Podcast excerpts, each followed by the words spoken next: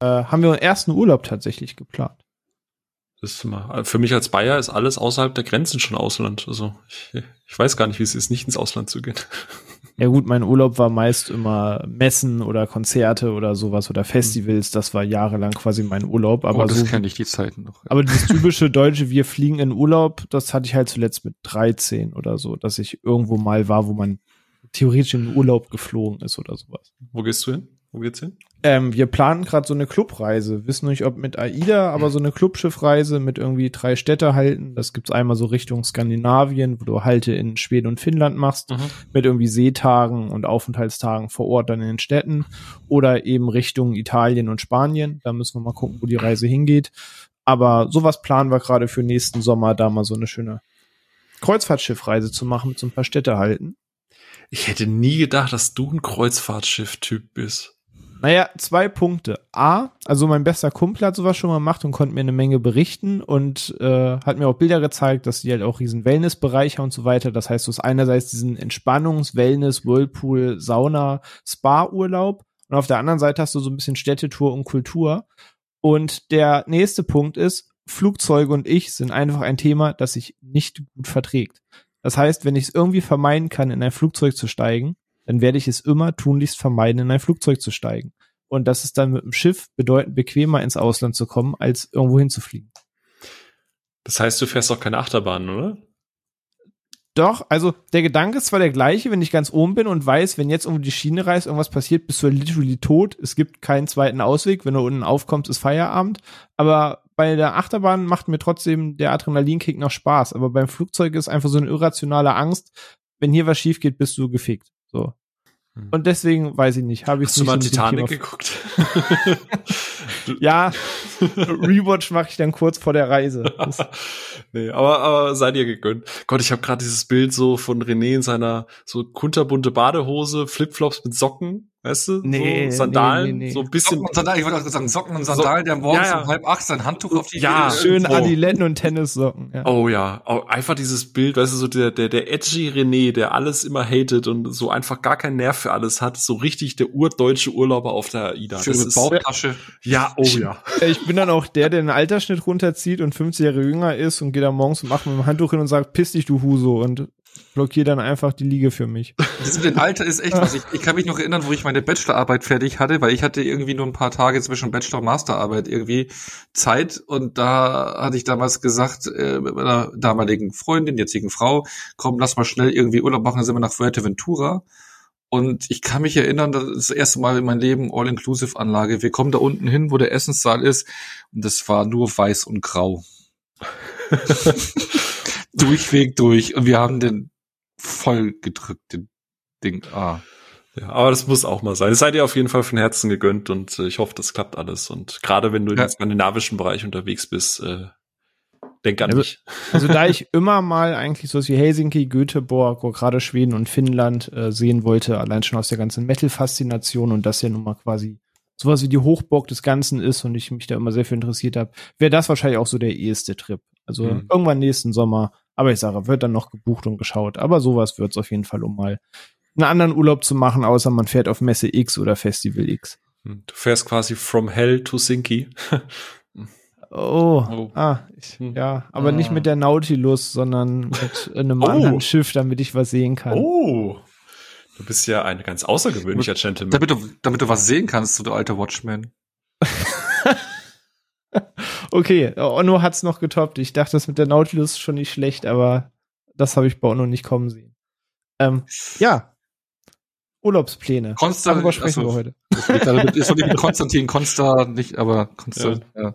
aber ist nicht sein Ah, Gefallen. du hattest den Peak, du hattest den Peak, Ono. Das, Ja. ja. Vielleicht reisen wir nach Konstantinopel. Hm. Hm, Du meinst, ja. du meinst, du willst noch more of the same? Ah, Uh. ja. Allen voran.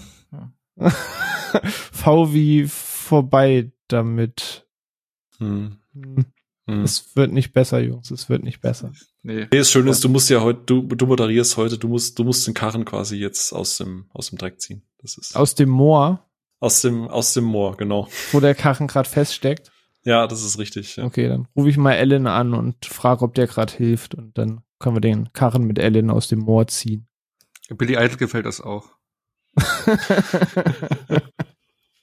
ah, okay. Bevor es jetzt ganz komisch cringe wird, äh, ja, kommen wir lieber zur heutigen Folge. Ihr habt es gerade schon rausgehört über diese wahnsinnig tollen Ein- und Überleitungen zu quasi schon fast allen Werken, die wir heute besprechen.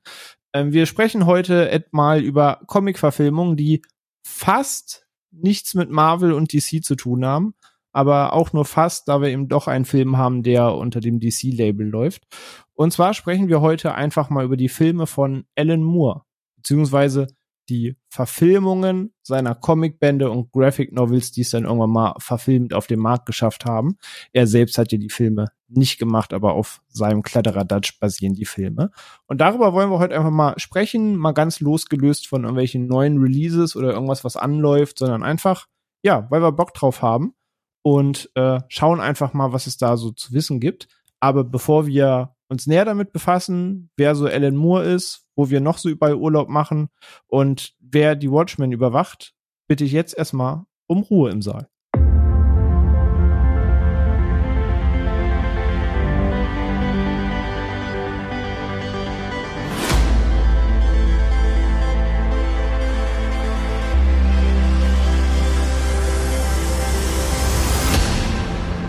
Und da sind wir auch schon wieder. Ähm, ja, wie gesagt, wir sprechen heute einmal über die Werke und die Verfilmungen vom Comic-Guru Alan Moore und wollen mal als allererstes mal vielleicht so ein bisschen klären, von wem sprechen wir da überhaupt? Ist vielleicht ein Name, den man schon mal gehört hat, ist irgendwie in der Comic-Welt vielleicht schon einer der tatkräftigsten Namen, die man vielleicht so nennen kann wenn man jetzt von dem ganzen Marvel und DC typischen weggeht, wo natürlich ein Stan Lee, Jack Kirby und wie sie alle heißen genannt werden. Natürlich gibt's noch Frank Miller noch neben Alan Moore, das wäre der zweite große Kopf, den ich da nennen würde. Aber Alan Moore soll heute unser Thema sein. Ein schwieriger, nicht schwieriger klingt so negativ äh, konnotiert, ein sehr eigener Typ, möchte man sagen.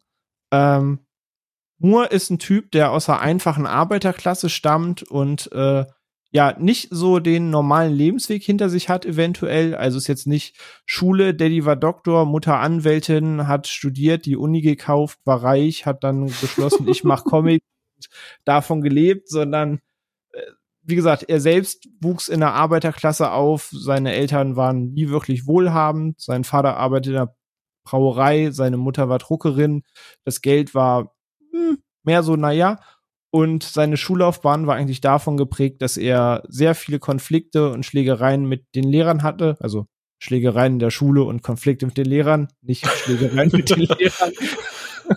In manchen Schulen heutzutage geht das so Hand in Hand. Das ist. Äh ja. Ich wollte, heute gehört das zum Ton dazu. Damals hat man das noch getrennt. Ähm, und auch seine Noten waren eher so mäßig. Also er hat jetzt auch nicht die geile Schullaufbahn hinter sich. Aber was ihn immer fasziniert hat, war Literatur und Comics. Und das ging so weit, dass er ähm, ja selbst sich immer nur mit so, ja, wie sagt man das? Heute würde man Minijobs oder Gelegenheitsjobs sprechen, aber sag ich mal von so Tagelöhnerjobs gelebt hat und hat versucht, neben diesen Jobs, womit er so sein Grundleben finanziert hat, irgendwie Comicstrips und Stripes äh, und kleine Sequenzen zu zeichnen und damit ein bisschen Geld zu verdienen. Und äh, ja, damit hat er dann auch sein Geld verdient, seine Jugendliebe geheiratet und sich immer so ein bisschen gerade so über Wasser gehalten, aber nie so ganz das Leben in Saus und Braus geführt.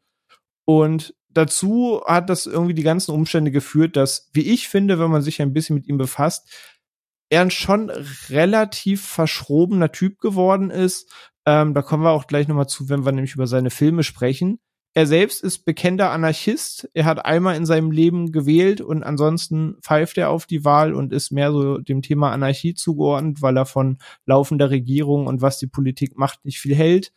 Er ist sehr fasziniert vom Thema Magie. Er ist glaubenstechnisch dem Gnostizismus zugewandt und ähm, ja, er bezieht auch sehr oft Stellung, wenn es eben um irgendwelche ökonomischen oder religiösen Themen geht.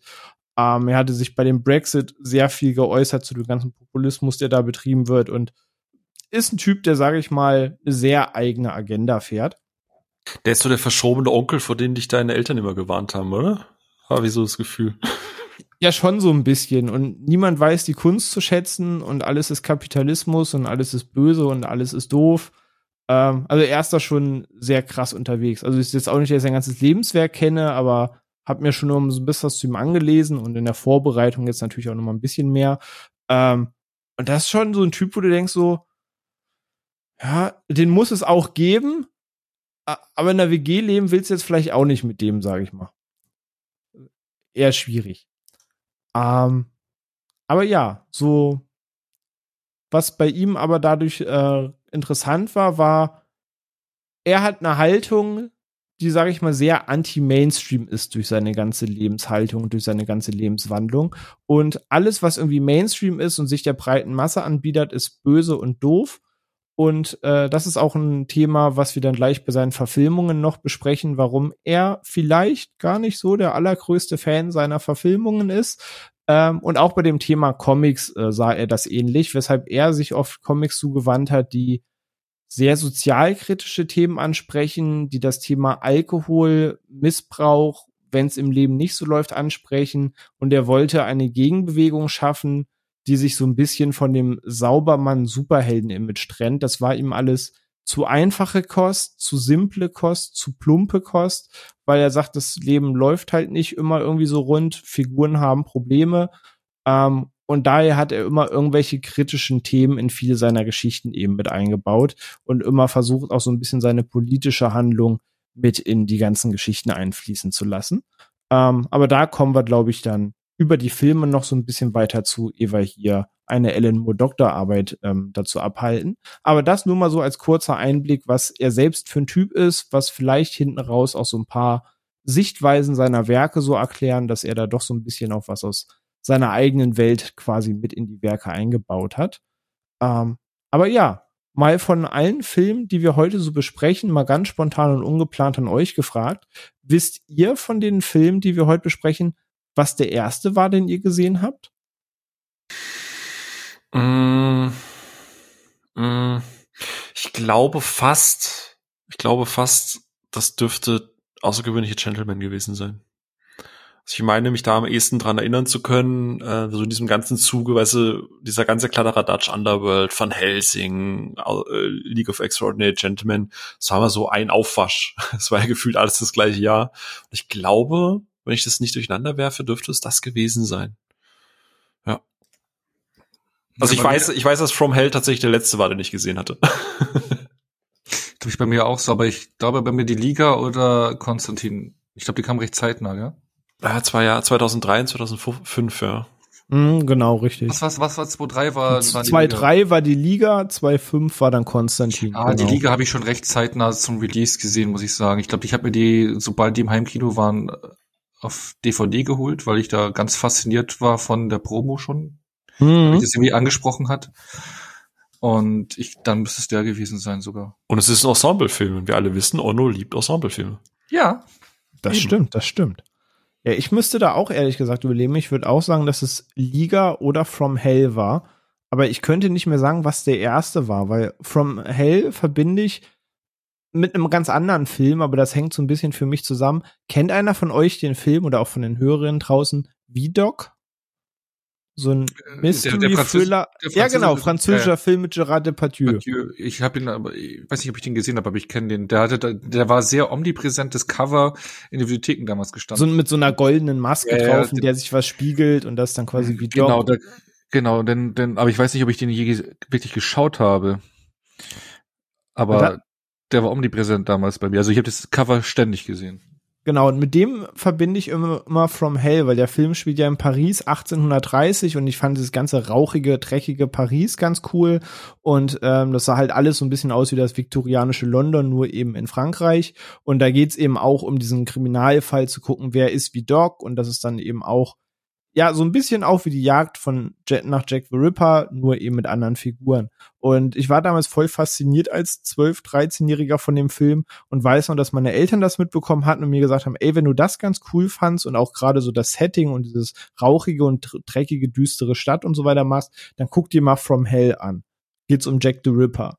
Ähm, was mir seit Zwölfjähriger jetzt nicht so viel mehr sagte, außer dass ich den Namen Jack Ripper schon mal gehört habe.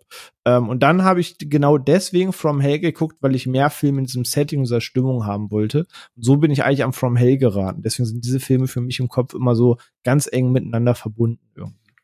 Ist lustig, From Hell ist tatsächlich bei mir, weil ich ihn ja auch relativ spät erst gesehen habe, ähm, nicht qualitativ, aber auch jetzt, wo ich ihn noch mal geguckt habe, habe ich immer sofort wieder The Order 1886 Vibes. Einfach so, keine Ahnung. Ich, ich, ich weiß, dass Order 1886 ist ja noch mal so auch viktorianisches London, aber halt eben auch ein bisschen ähm, steampunkiger. Steampunkiger, aber von der Atmosphäre und und von diesen Establishing Shots und die Bilder von London und so, das ist so, wo ich mir immer so gedacht habe, ah, eigentlich hätte ich Bock, das mal wieder zu zocken.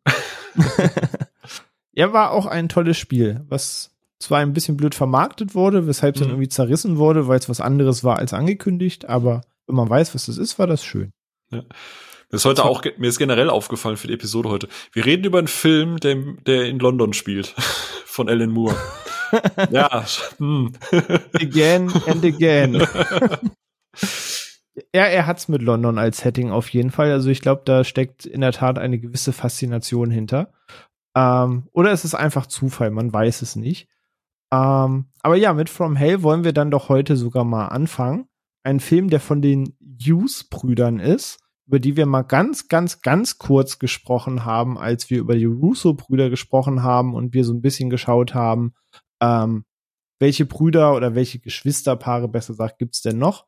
Und da haben wir mal ganz, ganz kurz die Hughes-Brüder genannt. Ich glaube wirklich jetzt einminütigen Einschub.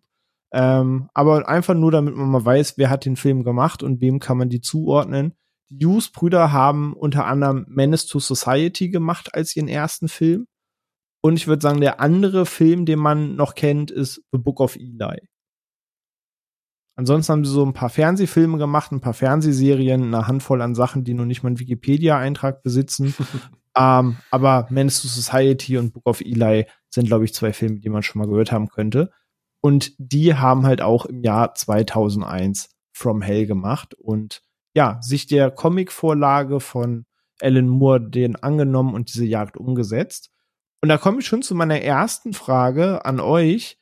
Habt ihr bei diesem Film wahrgenommen, dass das eine Comic-Verfilmung ist oder dass das irgendwie auf einer Graphic Novel basiert oder ist das für euch eigentlich literally einfach ein Kriminalfilm rund um Jack the Ripper? Also für mich ist es ein Kriminalfilm rund um Jack the Ripper und ich kann jetzt eigentlich auch noch nicht mal sagen, wann ich den Film zum ersten Mal gesehen habe, um das eben auch so einordnen zu können, weil jetzt, ich glaube, ich meinte eigentlich, dass ich ihn jetzt zum ersten Mal angeschaut habe, jetzt in der Vorbereitung.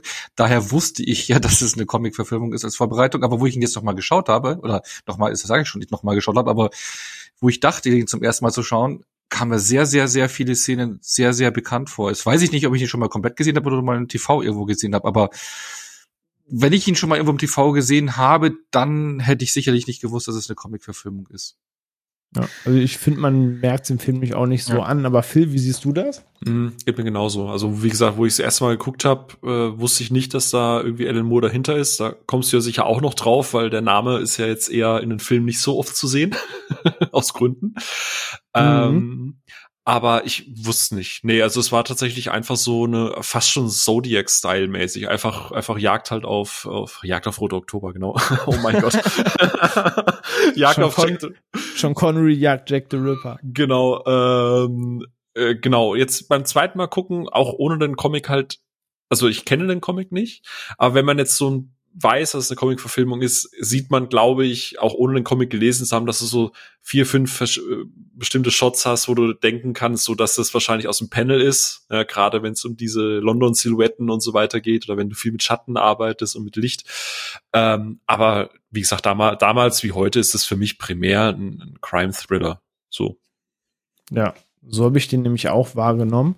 Ähm, ich muss auch zugegeben, ich habe den Comic auch nie gelesen. Das war einfach nicht ganz so mein Interessengebiet. Ich fand die Geschichte um Jack the Ripper cool, aber ich hatte jetzt nie so ganz krass das Interesse, das jetzt als Graphic Novel zu lesen.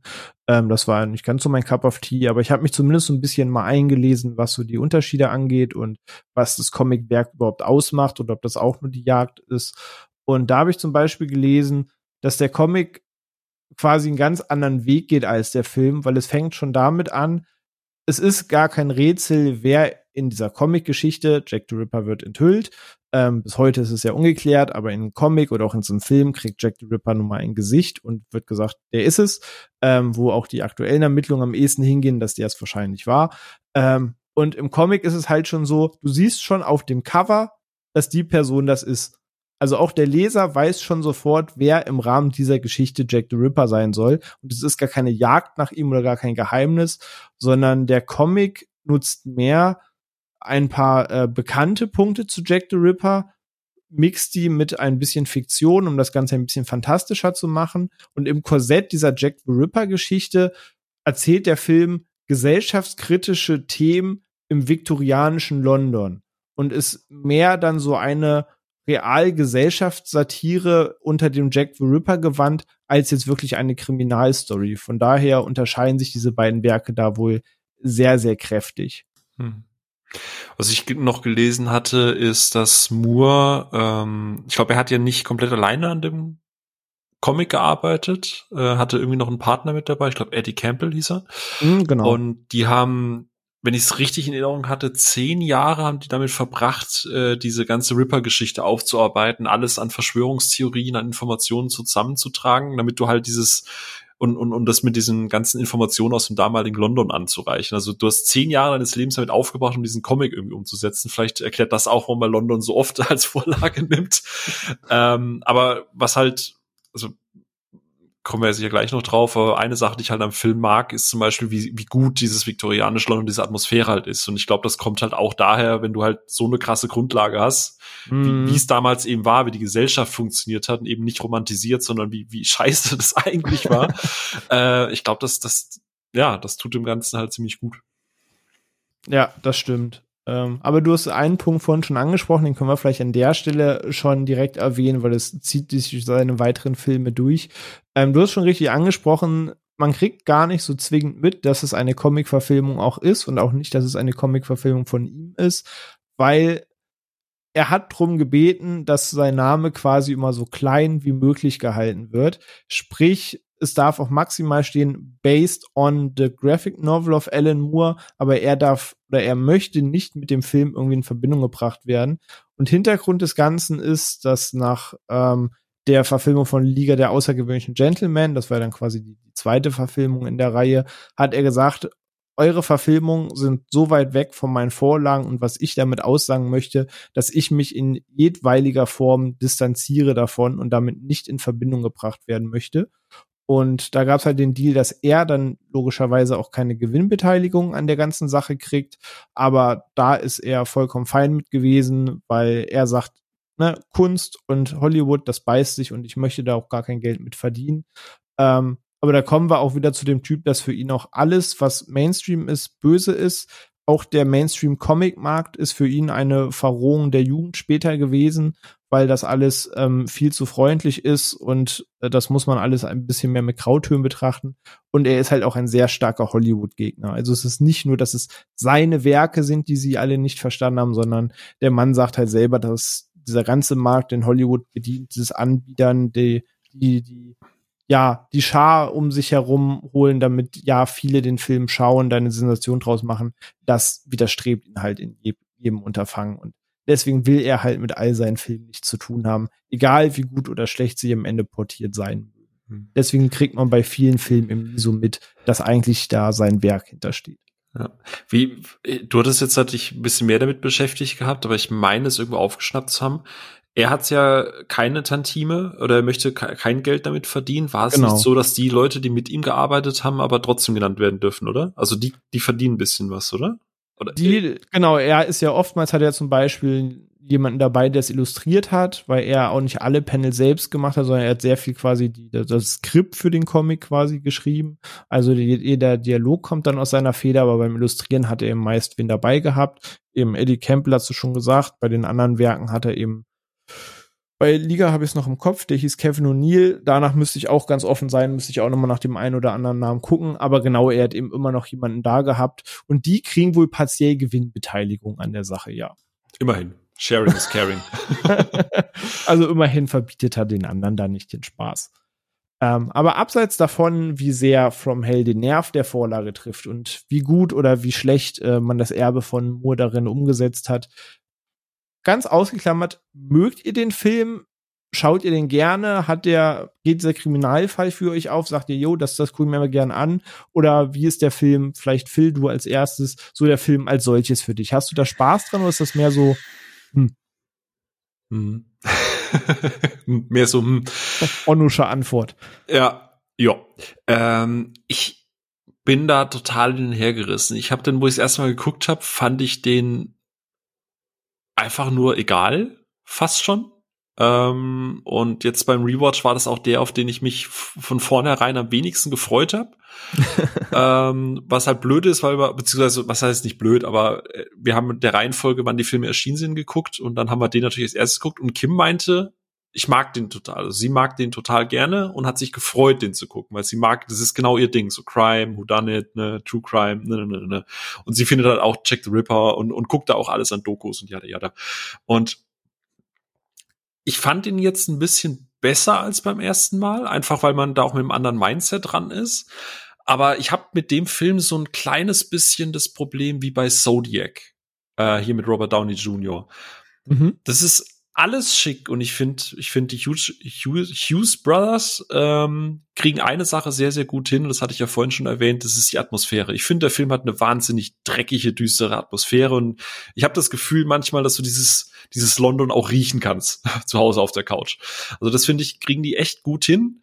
Ähm, du hast einen krassen Cast. Ich meine, du hast Heather Graham, du hast Robbie Coltrane, du hast Johnny Depp, du hast Ian Holm, ähm, Jason Fleming, der dann im nächsten Film auch wieder mitspielen darf. also äh, wiederkehrende Charaktere. Und da ist wirklich viel Gutes dabei, aber wie bei Zodiac ist es so, ich gucke mir das an und denk mir so, mh, okay, aber ich ziehe, ich ziehe nichts aus diesem Film heraus. Ich finde nicht spannend. Ich finde die Jagd nicht spannend. Klar, das ist schön blutig teilweise. Äh, und im Gegensatz zu Zodiac hast du hier ja zumindest eine Enthüllung. Ne? Also man, man geht ja eine dieser Verschwörungstheorien nach und äh, verfolgt den Gedanken, wenn, ich will es nicht spoilern, aber wenn halt die Person, die es dann am Ende ist, da gibt's ja die Theorie, dass es die sein könnte. Und im Gegensatz zu Zodiac ist es halt nicht so, dass am Ende rauskommt, ja, cool, ist blöd, wir wissen nicht, wer es ist. Aber irgendwie ist wie so ein Zug, so am Bahnhof, du siehst, wie der Zug langsam losfährt und aus dem Bahnhof fährt und du denkst dir so, hm, schade, hätte eigentlich mit an Bord gehen sollen, oder? Weiß nicht, wie es euch da geht, aber aus handwerklicher Sicht finde ich da alles, also finde ich sehr, sehr, sehr viel gut da dran und er ist auch gut gealtert optisch und vom Soundtrack, aber ich fühle mich zu keiner Sekunde irgendwie abgeholt bei dem Film. Keine Ahnung. Okay, spannend. Onno, geht's dir da ein bisschen besser? Zieht dich das London nee. mehr in den Bann oder bist du da auf Seiten von Phil? Äh, da bin ich auf den Seiten von Phil. Also das finde ich, also auch diese Atmosphäre, diese Straßen, diese Gassen und sowas, das kommt alles gut rüber. Aber ich finde gerade dann so im Mittelteil ist der Film einfach zäh und langweilig. Also der viel zu lang, die der Ermittlungspart und dieser ganze Kriminalpart schleppt sich da nur so vor sich hin, dann hast du irgendwie einen äh, Johnny Depp so einen halbscharigen Sleepy Hollow Modus, aber nicht so richtig irgendwie auf bevor er Barber Street abgeht.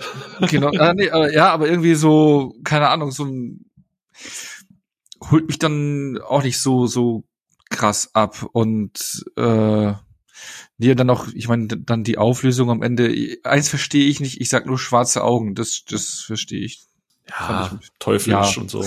Ja, ja, aber gut, Vision. aber es, ja, nee, aber ähm, ist das kein großer Kritikpunkt, nee, aber ich finde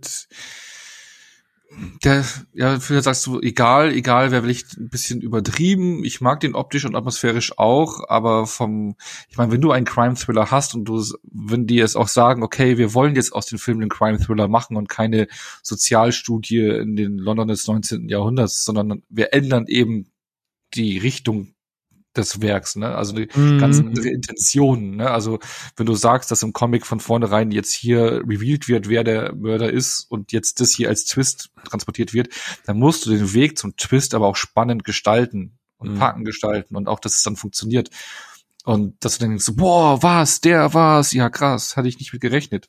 Hast aber hier nicht so wirklich, sondern das mm. dümpelt echt vor sich hin. Ich, aber, aber der hat schon krasse Härten auch drin, ne? Das ja. hatte ich nicht mehr auf dem Schirm. Ja. Ich finde halt, das sage ich schon wieder nicht mehr auf dem Schirm, dabei dachte ich, ich gucke ihn zum ersten Mal. ich ich finde halt, so ein Problem ist, der Film macht eigentlich, also ist mir egal, ob der jetzt halt eins zu eins da, äh, die Diskussion hat man ja schon oft, Ja, wie, wie äh, sehr ja. darf man sich vom Vorlage entfernen, ja, ich finde, ich finde den Ansatz okay, dass du sagst, okay, wir versuchen das anders zu erzählen, aber du fängst den Film eigentlich relativ prominent mit dieser ganzen, Entschuldigung, leicht oder äh, Bordschwalbe, mit dieser Bordschwalbentruppe an. Und da dachte ich mir so, okay, cool, aus der Zeit, aus der Sicht von Bordschwalben, wie du das halt erlebst, wie du, wie deine Freunde nach und nach quasi abgeschlachtet werden und die Polizei nichts tut. Okay, spannend. Dann hast du aber Johnny Depp, der ja irgendwie auch so ein bisschen übersinnliche Fähigkeiten hat. Und dann Mhm. gibt's auch so Momente, dann kommt er an die Crime-Scene ran, sieht die Leiche und dann sieht er irgendwie so die Details, weißt du, dann sieht er, wie die Münzen angeordnet sind, der erkennt Dreck unter den Fingern, der denkt so, okay, cool, das ist so, so Whodunit-mäßig, dass er jetzt da hingeht er ist halt der krasse Inspektor und das ist jetzt aus seiner Sicht, wie du, wie er diesen Mordfall aufklärt, so Mindhunter-mäßig, wie er in Check the Ripper quasi langsam gedanklich eindringt und versucht, ihn irgendwie Konter zu bieten, also so, so Sherlock Holmes-mäßig, weißt du, der zweite mit Moriarty. Aber das macht er dann auch nicht und dann siehst du immer wieder äh, dazwischen aus der Sicht von Jack the Ripper, wie er die Morde begeht und so, wo ich denke, okay, cool. Und dann macht er plötzlich aber noch das mit den Freimaurern auf. Und das ist eigentlich auch ein spannender Punkt. Aber auch der hat irgendwie keine Zeit. Also der Film ist eigentlich wahnsinnig lang, aber er nutzt diese Zeit nicht, um mal irgendwie so eine, eine Idee stringent durchzuerzählen, weil spannend ist das alles, aber so wie es halt erzählt wird für mich, war so, ja, okay, dann, dann, dann halt gar nicht. Ja, so, so häppchenweise halt. Immer so Ja, ein paar Brocken, ja. die dir hingeworfen werden, das friss. Genau, ja. Ja, ich kann mich euch ja tatsächlich zu großen Teilen anschließen. Ich fand, ich hatte eine ziemlich coole Erinnerung gehabt, weil ich irgendwie so diese frühen Johnny Depp-Filme ganz gerne mochte, sei es so Sleepy Hollow, Neuen Vororten, ähm, From Hell, aber auch außer Sleepy Holly, äh, Sleepy Holly, genau, Sleepy Hollow alles jahrelang nicht mehr gesehen und Das ist dachte die mir, Pornoparodie, oder? Sleepy Holly, die, die Kopflose, ähm, schwierig. Ui, Ähm. für, für beim Reden auch auf. Eher schwierig, lassen wir das. Ähm, auf jeden Fall hatte ich mich auch auf den Rewatch gefreut und dachte mir, doch, viktorianisch dreckiges, äh, dreckiges, dreckiges London und äh, why not? Aber ich muss dann auch sagen, ich fand den streckenweise dann doch langweilig. Und dachte mir so, ja, das Setting, das bockt schon immer noch, das sieht schon cool aus. Und Johnny Depp ist schon irgendwie immer noch charmant in seiner Rolle aber ich fieber jetzt nicht mehr ganz so mit wie als Zwölfjähriger, wo ich vielleicht noch nicht jetzt hinter allem sofort gekommen bin. Weil wenn man mit den heutigen Augen den Film guckt, ist einem sehr schnell, sehr früh sehr vieles klar und der Film macht auch gar kein großes Geheimnis daraus. Und wie er schon sagt, der große Reveal am Ende ist jetzt nicht, nein, er, sondern so, ja, okay, er. So, ähm, Ende. Aber Ähm, spooky ist ja schon, oder? Also ich finde, ab da ist noch mal so ein Moment, wo ich denke, stimmt, ich hab's vergessen, aber holy shit. Also evil, bö- böse gucken und durchdrehen kann er. Hat er auch schon in anderen Filmen gezeigt. Ja, ja safe, da, das funktioniert. Aber ich sage, ich finde ihn jetzt nicht schlecht, aber wenn er vorbei ist, ist auch so, ja, gut. Also, weiß ich nicht. Hm. Ist jetzt Ja. auch, also die, die dicke Empfehlung und oh, warum habe ich den 15 Jahre gefühlt nicht mehr geguckt, war es jetzt, sage ich mal nicht. Es war schon okay, aber zeitweise war ich leider wirklich ein bisschen gelangweilt nach all den Jahren. Hm. Aber naja. Ja, also Aber so die, die, die vier Euro, muss ich gestehen, war es mir jetzt wert. Also ich habe jetzt Ja, nicht, ja. Wieso vier Euro? Hä? Wieso vier Euro? weil ich mir bei iTunes geholt habe. Aber der ist doch im Disney Plus Programm drin. Ja. Ich habe aber auch gerne manchmal so einen Film einfach da. Ach so, zum Kaufen. Ich dachte, das war Leihgebühr. Na, nein, nee. nein, nein, nein, ich leihe ja nicht. Ah, ich, ich, ich war auch gerade ja. schon erschrocken, als Phil die 4 Euro Ja, angesprochen ja, ich hat. dachte, weil das ist ja die normale übliche Leihgebühr. Ich dachte, du hast ihn jetzt zum Gucken Nein, nein, nein. vorher extra geliehen und dann dachte ich so, hä, wieso musst du nicht leihen? Der ist doch bei Disney Plus Programm drin. Ja. Für immer wahrscheinlich. Das sind, glaube ich, alle, die wir heute, oder? Mhm. Nee, ah, nee, Äh, natürlich ich nicht, nicht. natürlich nicht alle, ja. Konstantin ist bei Netflix, Genau. aber die Liga gibt's glaube ich gerade nirgends. Nee, die Liga ist auch bei Disney Plus. Ist er auch bei Disney Plus? Mhm, Ah, habe ich da okay. angeschaut. Ja, aber ich habe das Lustige ist, Konstantin und äh, die Liga, die habe ich unten im DVD-Regal, aber nur als DVD und dachte, und da war ich zu faul, um Pfui. Keller zu gehen. Und hab mir die dann gestreamt, weil sie dann in HD sind, weil ich sie dann nicht in HD abgeradet habe. Hm, so, bitte, das Zitat, warte mal, ich muss mir das notieren. Ich werde mir das für den Dezember für unsere, Ja. Timestamp 34 Minuten. Genau. Onno hat sich pro digital geäußert. Content-Warnung. Ja, ja. ah, aber dann würde ich ja sagen, wenn wir von der Liga schon angefangen haben zu sprechen, dann machen wir doch mit der Liga auch mal weiter. Ähm, ein Film, wo ich, ich glaube, noch ein bisschen skeptischer vom Rewatch war als bei From Hell, weil ich bei From Hell noch ein bisschen mehr im Kopf hatte, was mich erwartet. Und Liga der außergewöhnlichen Gentlemen war für mich ein Film, den ich zu Release im Kino mit meinem Kumpel gesehen habe, mit im Alter von stolzen 14 Jahren und den Film danach nie wieder gesehen habe. Aber in meiner Erinnerung war das so ein Film, der für mich immer zwischen Underworld und Van Helsing so irgendwo in so einem Fuhrwasser immer mitgeschwommen ist. So was so Cheesiness-Level und das Fantastische und Fantasy-Mix und so weiter darin angeht. Und war mega, mega gespannt auf den Rewatch. Aber wie sieht das bei euch aus? Ist der Film für euch auch so yet another B-Movie im Fuhrwasser der eben genannten? Oder hatte der Film schon immer ein anderes Level, ein anderes Standing für euch? Unterschätzte Qualitäten, über die keiner spricht? Was, was hat die Liga der außergewöhnlichen Gentlemen bei euch für einen Wert? Also unterschätzte Qualitäten würde ich jetzt nicht sagen, nee, aber, aber äh, ich habe den ja damals, äh, das hatte ich ja vorhin schon angeteased, äh, glaube ich zuerst im Heimkino gesehen, glaube ich gar nicht im Kino. Ich kann mich noch erinnern, oder ich war damals so Filmforum angemeldet. Da war das Filmforum vollgeklastert von Bannern zu den Filmen und dann gab es dann irgendwie so Charakterposter und was weiß ich was alles ich war da hin und weg, weil ich diese Idee so geil fand. Also ich kann den Comic nicht, sondern alleine nur diese, diese Promo-Arts, die haben mich so abgeholt und war dann wirklich hooked auf den Film und hab ihn irgendwann gesehen. Und klar, wie du sagst, ist, du hast halt damals diese Zeit gehabt mit Underworld ähm, und äh, Van Helsing und wie sie alle hießen. Und ich mochte die ja auch alle. Oder Blade, was ja schon vorher mhm. da war. Ne? Also die mochte ich ja eh alle, die Filme. Und dann äh, ja, geht man noch mal ja noch ein Level weiter, ne? Und mixt da noch mehr zusammen. Ich meine, wir sind wir wieder im viktorianischen London unterwegs. Aber das so als das so, mit, mit, ja, mit diesen Romanfiguren, die man hier zusammenpackt, äh, der Phil hat es ja vorhin auch, auch mal angedeutet, ich bin ja ein Fan von Ensemble-Filmen, also auch beim MCU mag ich die Filme, die Avengers-Filme am liebsten, wenn die ganzen Leute zusammenkommen. Und so mag ich es auch hier, wenn die unterschiedlichsten Figuren einfach zusammengewürfelt werden und miteinander auskommen müssen und bestimmte Dynamiken haben und ich nach wie vor mag ich die Idee. Ich mag auch einzelne Szenen noch furchtbar gerne. Also diese, ich finde auch manche Einstellungen und Sachen sind, sind echt gut gelungen und, und sehen auch jetzt noch gut aus. Der hat seine cheesy Momente, aber letztlich ist es schon ein Film, den ich gerne mag, den ich gerne reinschmeiße. Den kannst du, ich meine, hinten raus fand ich, den schon, hatte schon mehrere cheesy Momente, aber also insgesamt gesehen ist es schon, schon so ein Ding, was ich, glaube ich, gerne mal wieder immer reinschmeiße. Es ist halt so dieses, wir hatten ja eine Folge dazu, so eine Art Guilty Pleasure, weil ich meine, der mhm. kommt ja nicht mhm. weg. Sean Connery hasst den Film. Ähm, ja, klar, der hat auch keine gute äh, Besprechungen bekommen, aber bei mir, ich habe ein kleines Herzchen für den. Man hat es im Film schon mal geschafft, dass der Hauptdarsteller und der Regisseur gleichzeitig den Job danach an den Nagel hängen. also Stephen Norrington hatte ja der, der hat auch Blade gemacht, ne? Also, ja, genau, das, da war ja auch drauf, weil Onus gerade zufälligerweise ansprach, genau, er hat äh, drei Filme, glaube ich, gemacht als Regisseur, und zwar Death Machine, Film, den ich nie gesehen habe, aus Mitte ja, der 90er. Dann hat er Blade gemacht und Liga der außergewöhnlichen Gentlemen und danach war es das auch schon wieder mit seinen Regiearbeiten. Okay. Ja, er war noch, er war noch in anderen Sachen äh, beschäftigt. Also er hat zum Beispiel bei, oh, wie hieß der allererste Ex dieser Exorzist-Prequel, der hieß, glaube ich, nur Exorzist The Beginning, ne? Ja, Exorcist the Beginning. Da hat er halt die Special Effects gemacht und ansonsten war er halt generell für Special Effects und Make-up äh, oftmals äh, okay. am Start. Also bei Hexen Hexen hat er das Make-up gemacht. Alien bei 3 zum Rückkehr hat er ja. die Spezialeffekte gemacht. Er war auch mal als Schauspieler ein, zwei Mal dabei. Aber wirklich als Regisseur hat er Death Machine, Blade und Liga der außergewöhnlichen Gentlemen. Ah, okay, weil, weil die Herkunft merkt man natürlich dann in Death Machine, weil das ist halt so ein wie war doch mal die Geschichte, weil, weil da habe ich mir mal irgendwann die Blu-ray geholt, weil ich das Cover so geil fand. Von so eine von Turbine ist, glaube ich, ist da eine Edition rausgekommen und das ist einfach nur, dass eine so eine Maschine Riot geht in so ein Hochhaus. Und da hast du auch schon so ganz coole praktische Effekte eben drin in diesem Film, der auch eine ordentliche Brutalität hat. Total dumpfe Story, da geht's, also wenn man auf, auf praktische Effektarbeit äh, steht und einfach mal sehen möchte, wie so ein Roboter Riot geht und Leute auseinander nimmt, dann muss man sich Death Machine anschauen in einem Hochhaus.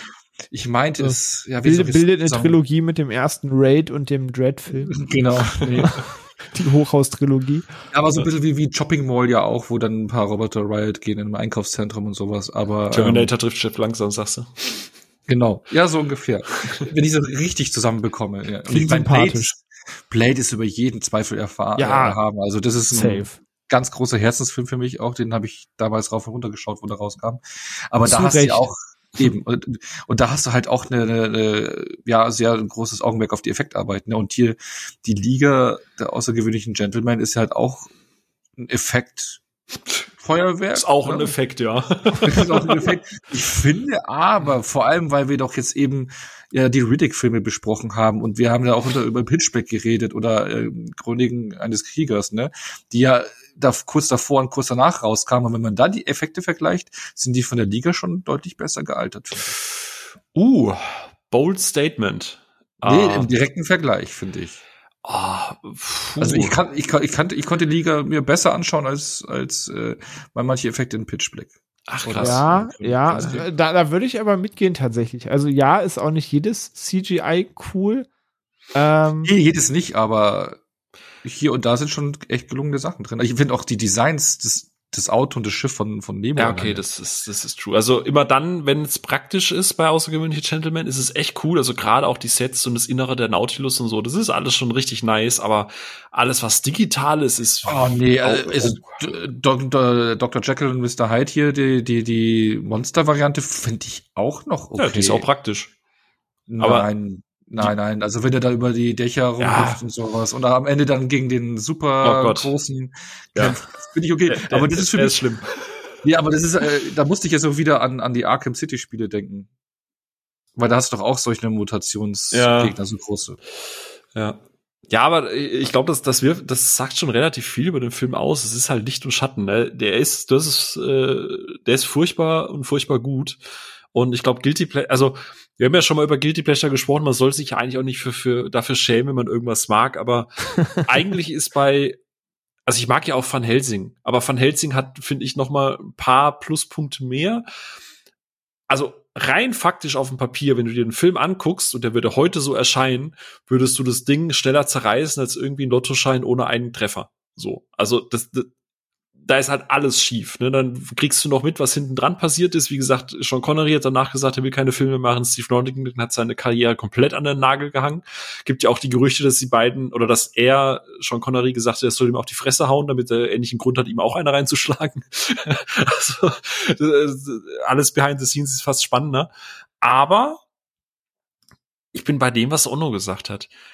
Der ist so so kaputt der Film, dass er einfach wahnsinnig viel Spaß macht. Du hast einen geilen Cast, du hast ein cooles Ensemble.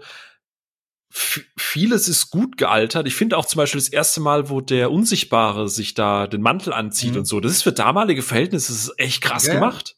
So. Ja, da hast du aber auch Effektarbeit. Das ist das, was ich meine. Die Effekte waren nicht schlecht durchweg durch. Also du hast viele sehr gelungene Effekte. Ja. Im direkten Vergleich alleine zu Pitchback. Da, da hast du auch, der hatte 80 Millionen, glaube ich, fast gekostet, ne? Liga der außergewöhnlichen Ja. außergewöhnlichen Gentlemen, glaube, Bisschen 80 mehr Geld dahinter, Budget. Ja, da war schon deutlich mehr Geld dahinter, ja. Ja, das ist richtig. Ähm, und ja, also viele Designs, die, die, die, die Locations, also diese Action-Sequenz zum Beispiel in der Bibliothek, wo sie sich alle zusammenfinden und so. Hey, die macht schon Bock. Die Jagd auf Dr. Jekyll und Mr. Hyde macht total Bock. Äh, auch Jekyll und äh, generell Jekyll und Hyde ist halt echt cool umgesetzt. Also generell sind alle ihre alle Figuren kriegen irgendwie ein paar coole Momente. Auch sie, ähm, äh, nicht nicht äh, die die wie heißt sie Mensch Die Mina, die Mina. Mina Harker. Ja, genau. Mina kriegt auch äh, coole Momente und so. Und äh, also es für alles, wo ich einem einen Moment sage, ey, so scheiße ist es gar nicht richtig cool, kommt halt danach irgendwie so eine Szene, wo ich mir denke, so, oh, warum musst du jetzt zeigen, wie das U-Boot auf Tauchstation geht? Das sieht wirklich, wirklich schlimm aus. Bitte mach das nicht. ähm, Ja, aber, aber und ich finde auch den Gegenspieler mit dem, mit dem Phantom die Idee, also Ja, finde ich auch cool. auch- auch super cool.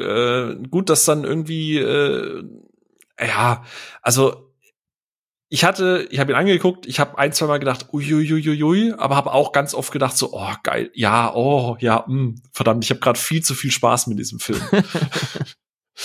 ja, Guilty. ja, absolut. Also das, das ist so die die guilty pleasure Definition überhaupt, wenn man wenn man noch äh, sich für irgendwas in Anführungsstrichen schämen möchte. Das stimmt. Aber ich kann mich euch trotzdem zu großen Teilen anschließen. Aber es ist eben der Film, auf den LMO gesagt hat, ich möchte mich von allem distanzieren, was ihr hier mit meinen Werken betreibt. Ich will damit in keinster Weise in Verbindung gebracht werden. Und einerseits kann ich es verstehen. Also generell, wer sich vielleicht im Film, wo ich noch gar nicht geguckt hat, wir springen jetzt gerade relativ in die Filme rein und vielleicht ist ja der eine oder andere dabei oder so, der den Film noch gar nicht gesehen hat und sich wundert, hä, Dr. Jekyll, Mr. Hyde und Nautilus und Nemo und Nina Harker, die kenne ich doch irgendwie aus Bram Stokers Dracula. Ähm, ja, und ja.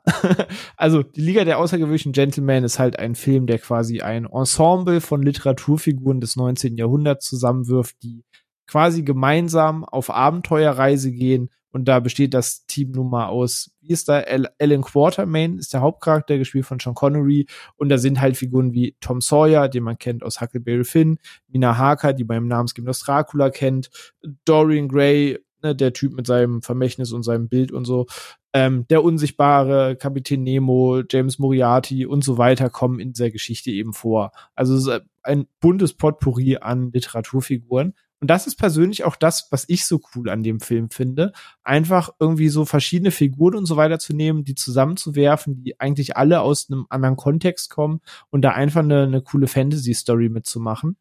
Ähm, aber Liga der außergewöhnlichen Gentlemen ist tatsächlich neben Watchmen der einzige Comicband, den ich zumindest gelesen habe. Nicht alles von Liga der außergewöhnlichen Gentlemen, weil es eine Comicbandreihe ist und ich nur, ich glaube, die ersten zweieinhalb Volumes kenne.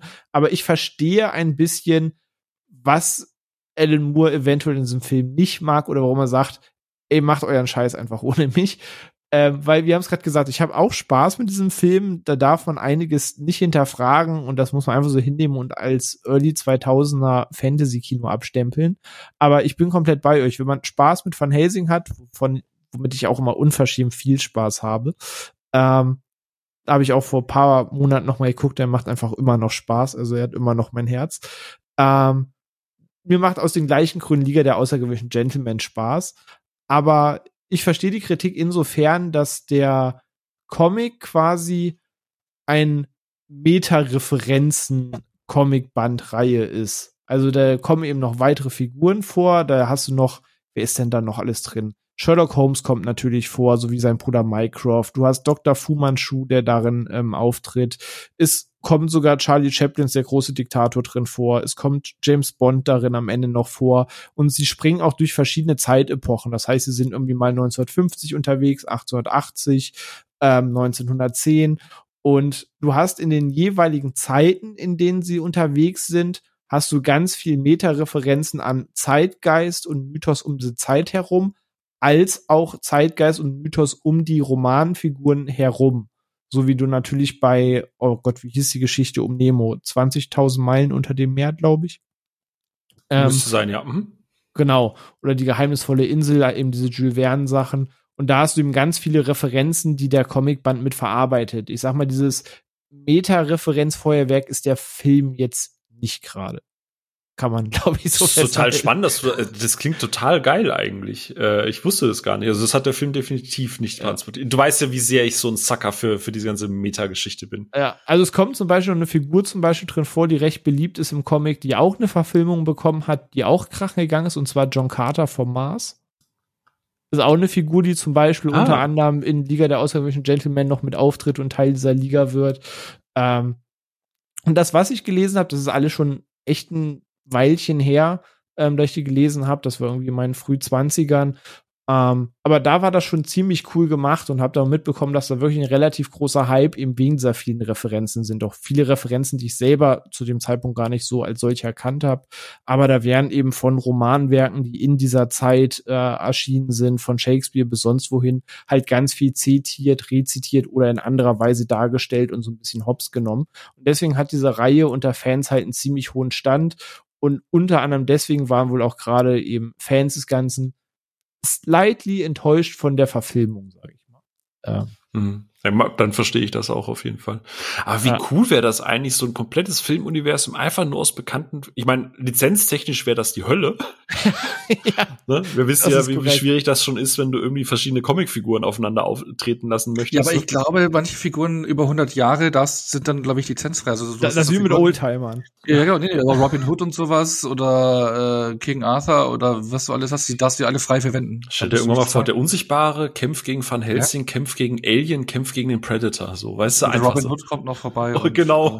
Und stiehlt, und stiehlt. Also äh, wenn man das wirklich so als Reihe aufgezogen hätte, mit dass sie in Teil 2 mit John Carter auf dem Mars sind und hier sind sie irgendwie im 1950 unterwegs in der NS-Zeit und sonst wie. Ich hätte das schon witzig gefunden, wenn du genauso eine Filmreihe gemacht hättest, die das irgendwie so so aufnimmt und du einfach mal komplett anderes Setting hast und mal ein neues Gesicht in dem Trupp und das eben alles mit Romanfigur. Ich, die Idee dahinter hätte riesiges Potenzial, finde ich. Ja, same, würde ich sofort gucken. Schade, dass das gar nicht durchkam. Aber äh, ändert nichts daran, hatte trotzdem Spaß. Ja, ich auch. Es ist ein Film, wo ich nicht sage, Alter, was, der hast du, Alter, jetzt morgen sagst du alles ab, guck dir Liga der außergewöhnlichen Gentlemen an, aber ich, ich gehöre auch mit euch zusammen zu der Fanbase, die sagt, ich habe damit mehr Spaß, als man haben sollte.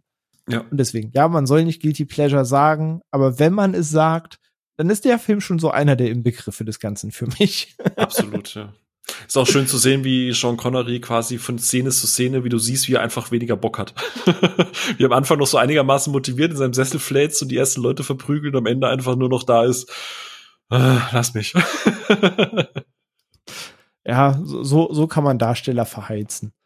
Ähm, aber ja, falls ihr ihn nicht gesehen habt, aber ihr sagt, Van Helsing ist geil, guckt ihn euch an. Wenn ihr dafür ein Herz habt, dann habt ihr vielleicht auch dafür ein Herz. Und wer ihn gesehen hat und das sieht wie wir, du weißt, wovon wir sprechen. ähm, aber ja, das ist eben der Film, der Alan Moore bewegt hat zu sagen, nee, lass mich einfach damit in Ruhe. Aber wir wissen, wie Hollywood ist und funktioniert. Dass er gesagt hat, ich möchte nichts mit meinen Werken irgendwie zu tun haben auf der Hollywood-Leinwand, heißt natürlich nicht, dass auch Hollywood damit aufhört, seine Werke auf die Leinwand zu bringen, sondern wozu man eventuell noch Lizenzen besitzt oder was man sich noch so aneignen konnte oder schon jahrelang Lizenzen hatte, wurde natürlich dann trotzdem noch versoftet und auf die Leinwand gebracht. So auch der nächste Film 2005, der jetzt aber keine 1 zu 1 Umsetzung von einem seiner Werke ist, sondern es basiert halt auf einer Figur, die er mit erfunden hat. Und zwar ist die Rede von Konstantin, dem vielleicht gerade aktuellsten Thema des Abends. Davor, wie lange ist es jetzt her? Wenn ihr die Episode hört, ist es eine gute Woche her, würde ich Mhm. behaupten. Woche Kurz vom anderthalb, ja. letzten Wochenende oder so oder Mitte letzter Woche, ähm, dass ein zweiter Teil bestätigt wurde, wo ja immer mal wieder äh, Pläne gewesen sind. Irgendjemand hat immer mal gesagt, ich hätte Bock auf das Projekt und es ist geplant, dann war es abgesagt, dann gab es irgendwie eine Serie dazu, die ist dann nach einer Staffel wieder abgesetzt worden. Und das Thema Konstantin ging irgendwie ewig hin und her. Dann ist er mal in den DC Animated Film aufgetreten, aber halt namensgebend animiert. Aber so richtig wollte nie aus dem 2005er Konstantin-Film mit Keanu Reeves, zu dem wir gleich sprechen, äh, da irgendwas passieren. Aber jetzt stand 17 Jahre später, Gott, ist es schon wieder 17 Jahre her. Okay. Ist alt. Ähm, stand jetzt 17 Jahre Volljährig, ja. Ey, ich hätte nicht, ich kann mich noch sehr gut an den Kinobesuch erinnern, deswegen bin ich gerade schockiert, wenn ich es laut ausspreche. Aber ja, 17 Jahre später ist jetzt eine Fortsetzung endlich bestätigt worden und man darf sich freuen, dass Konstantin zurück auf die Leinwand kommt. Aber die wichtige Frage ist natürlich, freut man sich darauf, dass eine Fortsetzung kommt und wie gut ist denn der erste Film und ist Konstantin denn cool? Ähm, und da wollen wir doch mal einsteigen. Ich glaube, Konstantin muss man nicht so viel zu sagen. Es geht um die namensgebende Figur John Konstantin, seines Zeichens Dämonenjäger, Kettenraucher und eine Person, die so gut Trenchcoats tragen kann wie kaum eine zweite Person neben ihm. Und der ist eben ursprünglich mal in den Swamp Thing ähm, Comics eingeführt worden als Figur von Alan Moore und aus der Beliebtheit der Figur ist irgendwann sehr schnell die Hellblazer-Reihe ähm, entstanden, die Comic-Reihe. Und die Hellblazer-Comics sind quasi die Comics, die ihm die Geschichten von John Constantine erzählen. Aber an denen hat dann Alan Moore eben nicht mehr überall die Hand drauf. Ich glaube, der hat an ein paar Werken mitgewirkt. Aber überwiegend war er an der Erschaffung der Figur eben beteiligt und nicht dem, was danach noch ganz viel daraus gemacht wurde. Aber ich wollte ihn gerade wegen der Fortsetzung und Spoiler, weil ich den Film eigentlich ganz gerne mag, ihn deswegen heute trotzdem mit reinnehmen, weil deswegen, es ist keine Direktumsetzung, aber da er in der Figurenerfindung mit erfunden hat, fand ich, gehört irgendwie der Platz schon hier rein, dass wir darüber sprechen können. Ähm, John Constantine oder der Film Constantine 2005 erschien von Francis Lawrence und mal euch gefragt, habt ihr den Film damals zu Release gesehen oder habt ihr den erst ein bisschen später gesehen? Weil ich kann mich noch sehr gut an den Kinobesuch dazu erinnern. Ich weiß es nicht mehr. Ich weiß, dass es lange her ist, dass ich den zum ersten Mal gesehen habe. Und ich weiß, dass das auf jeden Fall noch vor der, vor 2010 plus war. Aber ich weiß, ich glaube, das war nicht zum Kino-Release. Das kam, boah, war das mal irgendwann auf DVD, weil ich einfach so eine Keanu Reeves Phase hatte, wie wahrscheinlich alle. Und dann guckt man, dann guckt man halt irgendwie alles. Wann hat man die nicht? bei dir weiß ich's. Spätestens also, bei Matrix 4 nicht mehr. Den ich ja deutlich mehr mochte als du. Touché. Ähm. Aber ansonsten gehört ihm, seit ich das erste Mal Speed gesehen habe, mein Herz. Auch bei Knock Knock? Habe ich, hab ich den Knock Knock? Ja, siehst du mal, so, so sehr schlägt dein Herz für Ken Reeves. Weißt du, ich habe halt alles gesehen. Ich habe sogar die Romcoms mit ihm gesehen. Ähm, aber äh, also in, ich glaube nicht zum Kino. Ich glaube auch erst später. Ich wusste auch dem Moment noch gar nicht, dass das eine Comic-Verfilmung ist, weil ein Jahr vorher kam ja Hellboy. Damit das halt nicht verwechselt wird, haben sie es ja umbenannt von Hellblazer in halt Konstantin. War ja mit auch ein Grund. Ähm, aber keine Ahnung, vielleicht weiß es Ono noch. Ich vermute mal, Ono war im Kino. Würde ich jetzt, wäre jetzt Nee, nee, nee, das war ja damals so meine Phase. Ah, äh, Phase. Äh, die, die, Phase, ja. Äh, äh, rebellische Anti-Kino-Phase. Ja, wo ich doch, das war meine Schüler-Studentenzeit, nicht viel Kohle. Und dann habe ich mir immer gedacht, ich spare mir die Kohle und hole mir den direkt fürs Heimkino erst die Filme. Also es war wirklich so meine Denke damals. Dann warte ich halt das halbe Jahr und dann äh, kostet ja fast genauso viel wie das Kinoticket, dann kann ich den Film auch direkt kaufen. Und ich glaube, dass ich ihn direkt zum Heimkino release und erst gut. Ah, das war die Wirtschafts-Onno-Zeit. Okay. Genau, das war, genau. Ja, aber das war, habe ich auch mit Herr der Ringe gemacht. zum Beispiel. Und ja. Bei jedem Zuhause der Film-Download läuft, nur bei Onno nicht, da wird der Film noch gekauft. genau. Weise. Nee aber, nee, aber der Film kam halt äh, äh, thematisch zu der Zeit raus, äh, also wo ich da ziemlich hooked war, also das ganze Thema Hölle ähm, was ja sehr viel in dieser Zeit äh, popkulturell Genau, war die Hölle. Nee, aber popkulturell halt verwendet worden ist. Ähm, du hast ja Hellboy gerade gesagt, aber auch die Jahre davor äh, habe ich ja die Spawn-Comics entdeckt, äh, Shadowman gezockt und sowas. Das war alles so, wo du thematisch in die Richtung gegangen bist. Und ich hatte ja auch damals ein eigenes Projekt am Laufen mit einem Freund, wo wir eigentlich einen Comic zeichnen wollten, ich die Geschichte geschrieben habe. Ich wollte dann erst einen Comic mit ihm machen, dass er zeichnet und ich die Story mache oder beziehungsweise ich dann später dann gedacht habe, vielleicht kann ich das als Buch verwursten, wo ich halt mir auch so, eine, so eine Art Höllengeschichte ausgedacht habe. Das Exil hieß, das äh, war der Projektname. Ähm, und ähm, ja, da war ich halt äh, mega hooked, was alles diese, diese Themen betrifft und eben dann auch von Konstantin. Und den Film jetzt seit sehr langer, langer, langer Zeit wieder gesehen. Und was der thematisch und sowas alles auffährt, auch optisch, alles cool, auch ziemlich gut gealtert. Aber ich glaube, ich werde jetzt etwas sagen. Ja. Oh oh. René, oh, komm, wir machen uns einen eigenen Podcast. ich wär, ich muss sagen, beim dieses Mal schauen. Gut, ich muss auch, ich bin, ich hatte hart zu kämpfen mit meiner Müdigkeit. Vielleicht, ne, aber ich mochte Keanu Reeves in den Filmen nicht. Also die Rolle. Ich mochte die Rolle des Konstantin eben nicht. Der war mir zu arschig. Der hat mich an Keanu Reeves Rolle in The Neon Demon, den ich ja vor kurzem erst gesehen habe, erinnert. Irgendwie so von dieser Arschigkeit her. Und diese Figur dann auch drin gesehen und ich dachte mir, was bist du eigentlich für ein Bastard? Und ich konnte da nicht mitfiebern. So. Da ist es raus. Weiß jetzt nicht, ne? Also, René, was macht er das Er ist schon dir? arschig. er ist schon pissig und arschig. Also keine Ahnung. René jetzt oder Keanu Reeves? Nein, Keanu Reeves. Ich, auch, ich auch. Ja. Nein, ich weiß, also so hat sich für mich jetzt im Rewatch angefühlt. Ja, keine Ahnung, ob ich irgendwie einen schlechten Tag hatte oder so. Nee. Aber irgendwie ging mir da auf den Sack. Aber der Rest passt. Und wie findest du die Effekte heute noch? Passt das? Ja, ist okay. Ich meine, das sind jetzt 17 Jahre auf dem Buckel, wie du gerade gesagt hast. Ne? Hier und da, klar, du siehst, dass es in die Hölle geht und sowas, siehst du das schon krass, aber ich kann auch an, an Spawn doch was abgewinnen. Dann, da ist es hui, hui, hui. Nein. also kann ich auch, aber hui, hui, hui. hui, Nein, aber ähm, Nee, der ist ja effektisch noch ein ganz anderes Level. Nee, ich mochte auch das ganze Bild ab und sonst irgendwie von hier, aber irgendwie ist ja auch ein guter Film und ich hätte, ich dachte jetzt auch, dass ich ihn jetzt deutlich be besser bewerten kann oder mögen werde, aber ich mochte die Figur John Constantine hier nicht, also zumindest so wie wie wie Gunnar Reese hier spielt. Ich weiß es nicht. Hat mich nicht abgeholt diesmal. Okay. Phil, war bei dir Keanu Reeves etwas wohlwollender oder? Ey, ich, ich muss mich gerade echt sammeln. Ich bin gerade echt fertig. Ich habe gerade ich habe vorhin ein Bierchen getrunken, dachte, das reicht für heute Abend, aber nee, äh, nicht. Nee, äh, also äh, von von allen fünf Filmen insgesamt, wo wir bei, bei dem Rewatch habe ich mich tatsächlich auf den am allermeisten gefreut und ich wurde auch nicht enttäuscht. Ich habe, ähm, ich war, mir ist es erstmal bewusst geworden, dass Francis Lawrence da Regie geführt hat. Also man hat mittlerweile ja doch deutlich mehr von diesem Namen gehört. Also gerade oh, genau, der Mann I Am Legend ist, glaube ich, vielleicht der populärste Film, um an dem, dem Kind Namen zu geben, ne? Ja, genau. Ähm, gut, mittlerweile halt natürlich auch Tribute von Panem.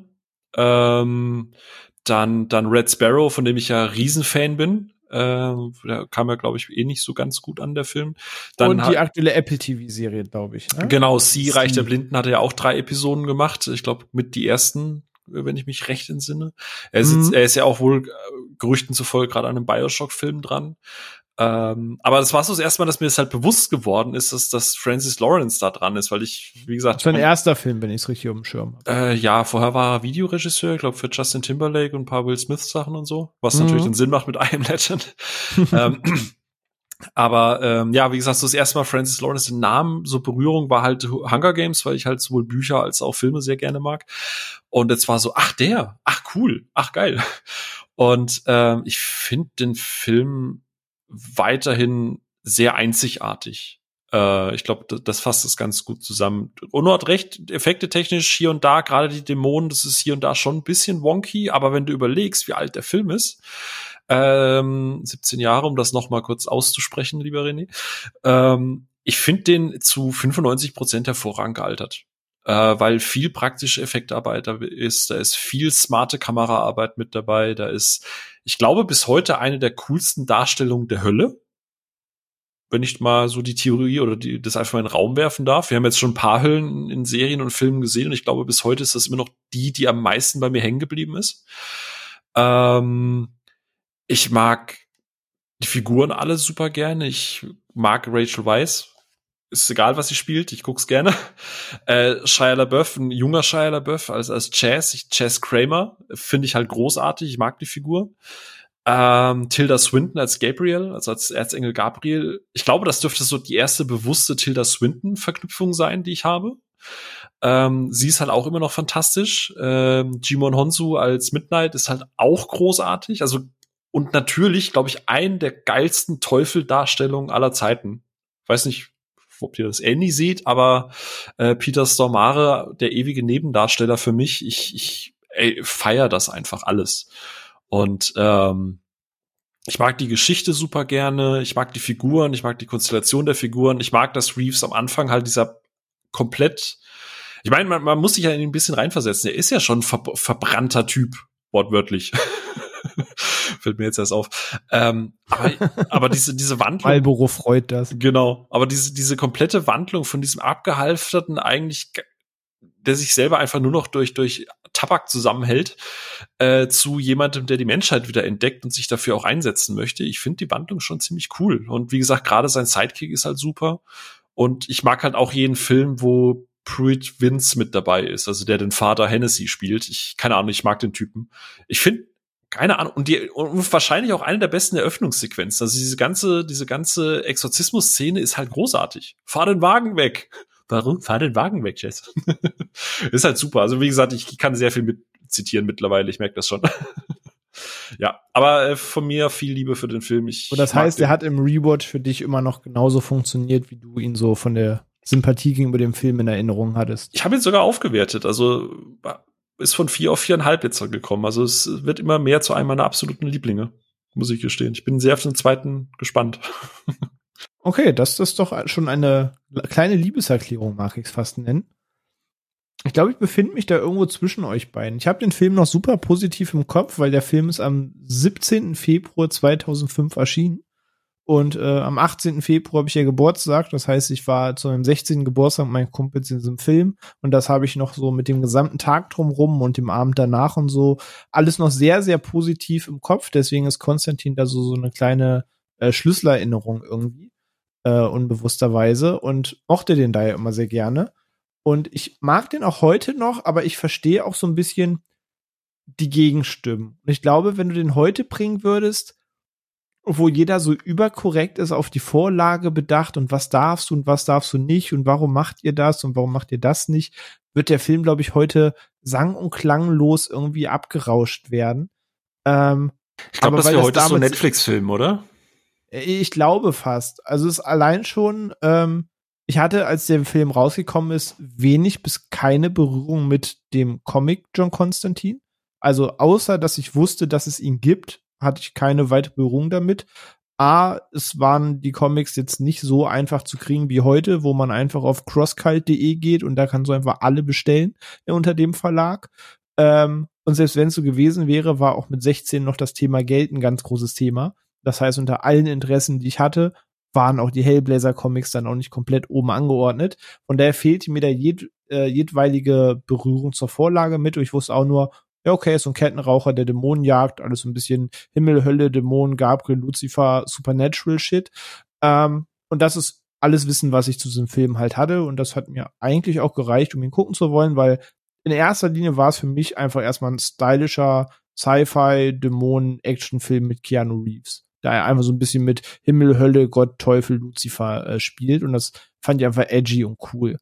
Ähm, und ich mag den auch heute noch, aber ich finde es spannend, dass jetzt der zweite Teil angekündigt ist. Und man, glaube ich, merkt, alle kannten auch gefühlt eben nur das, was sie da mit dem Keanu Reeves-Film gesehen haben. Weil alle sagen, ja, endlich geht's weiter und so. Und also zumindest das Echo, was ich so im Internet, auf Social Media, auf YouTube-Videos unter diversen ähm, Content-Creatern und Reddit mitbekommen, war schon sehr, sehr positive Stimmung jetzt zur Fortsetzung. Ähm, auf der anderen Seite hast du aber inzwischen Fortsetz äh, Sachen, Adaptionen, die angekündigt werden, wo alle schreien, das ist aber nicht akkurat und wieso dies und wieso das. Und wenn man ganz ehrlich ist und sich mal ein bisschen mit John Constantine jetzt befasst, wo es heutzutage einfacher ist, Keanu Reeves hat literally außer dem Namen nicht viel mit John Constantine am Hut in dem Film. Weder ist er blond, noch spricht er mit diesem cocky englischen Akzent, der ihn ausmacht, noch ist er dieser dauerhafte, super schlecht gelaunte Drei-Tage-Bart-Typ. Ähm, und wenn man sich so diese CW-Serie anguckt, die es gab, oder so die DC Animated Sachen, dann merkt man, Keanu Reeves hat eigentlich nicht wirklich was mit der Figur am Hut, außer dem Namen und dass er gerne raucht. Ähm, aber es stört mich auch ehrlich gesagt nicht. Und da sind wir dann wieder bei dem, wenn du es gar nicht anders kennst, ist es plötzlich doch okay weil wir haben ja gerade aktuell leben wir in einer Zeit, wo Filme mit Meerjungfrauen angekündigt werden und plötzlich die gesamte Welt einem erklären möchte, wie eine Meerjungfrau zu funktionieren hat, wenn man das auf die Leinwand umsetzt, oh. weil es scheinbar irgendwo, äh, irgendwo so ein, keine Ahnung, ehrenamtlichen Kodex der offiziellen Meerjungfrauenregeln irgendwie gibt. Ich stehe in dem Verzeichnis nirgends drin, aber der scheinbar Fliesentisch Meerjungfrauenbesitzer. ja, genau. Ähm, und die sind ja dann gleich erzürnt, wenn irgendwas nicht so ist, wie das irgendwie bei ihm beschrieben ist. Unter den Gesichtspunkten würde so ein Konstantin heute, glaube ich, echt durchrauschen. Aber äh, findest ja. du? Ich glaube, hm, also ich habe, ich finde es jetzt ganz spannend. Ich habe jetzt erst erfahren, dass es eine Serie gibt. Äh, ich wusste das nicht, ähm, dass es eine Konstantin-Serie gibt. Ähm, ja, bei, bei Ariel schwingt ja auch immer so bei diesen altweißen Herren dieses, diese Nostalgie-Geschichte zurück, ne? So dieses, mm. ich bin aber aufgewachsen und meine Meerjungfrau, die muss äh, mit Krabben sprechen und die darf nur, die darf nur Gabeln und, und Löffel haben. Ähm, da kommen wir ja wieder zum Thema Alan Moore. Wie sehr sind Leute nostalgisch auf Alan Moore-Verfilmungen? Also wie, du hast halt hier. Wenig bis gar nicht wahrscheinlich. Genau, und ich glaube, da ist halt der Punkt, das ist ja das, was ich auch immer sage, du musst ja nicht, also da, der ist nicht blond, hat kein Drei-Tage-Bart, ey, I don't care, so, also, ne, das ist mir komplett wurscht. Von mir aus könnte auch, keine Ahnung, irgendwer anders ein, ein, ein dicker Panda-Bär Konstantin spielen, solange der Film halt trotzdem so gut ist. So, ich finde, der Film halt, das hat seine Qualitäten ganz woanders. Wie gesagt, bei der, bei der, bei dieser ganzen Dämonengeschichte, bei dieser ganzen, äh, bei der, die Story finde ich halt spannend, bei den, bei den Nebenfiguren, bei diesem Plot, den der da aufmacht. Ähm, klar, das gibt es sicher auch in den Comic für Film, äh, Comic, in den Comic-Vorlagen, so. Aber ich habe da halt persönlich keine nostalgischen Gefühle. Plus, Ariel hat keinen Keanu Reeves.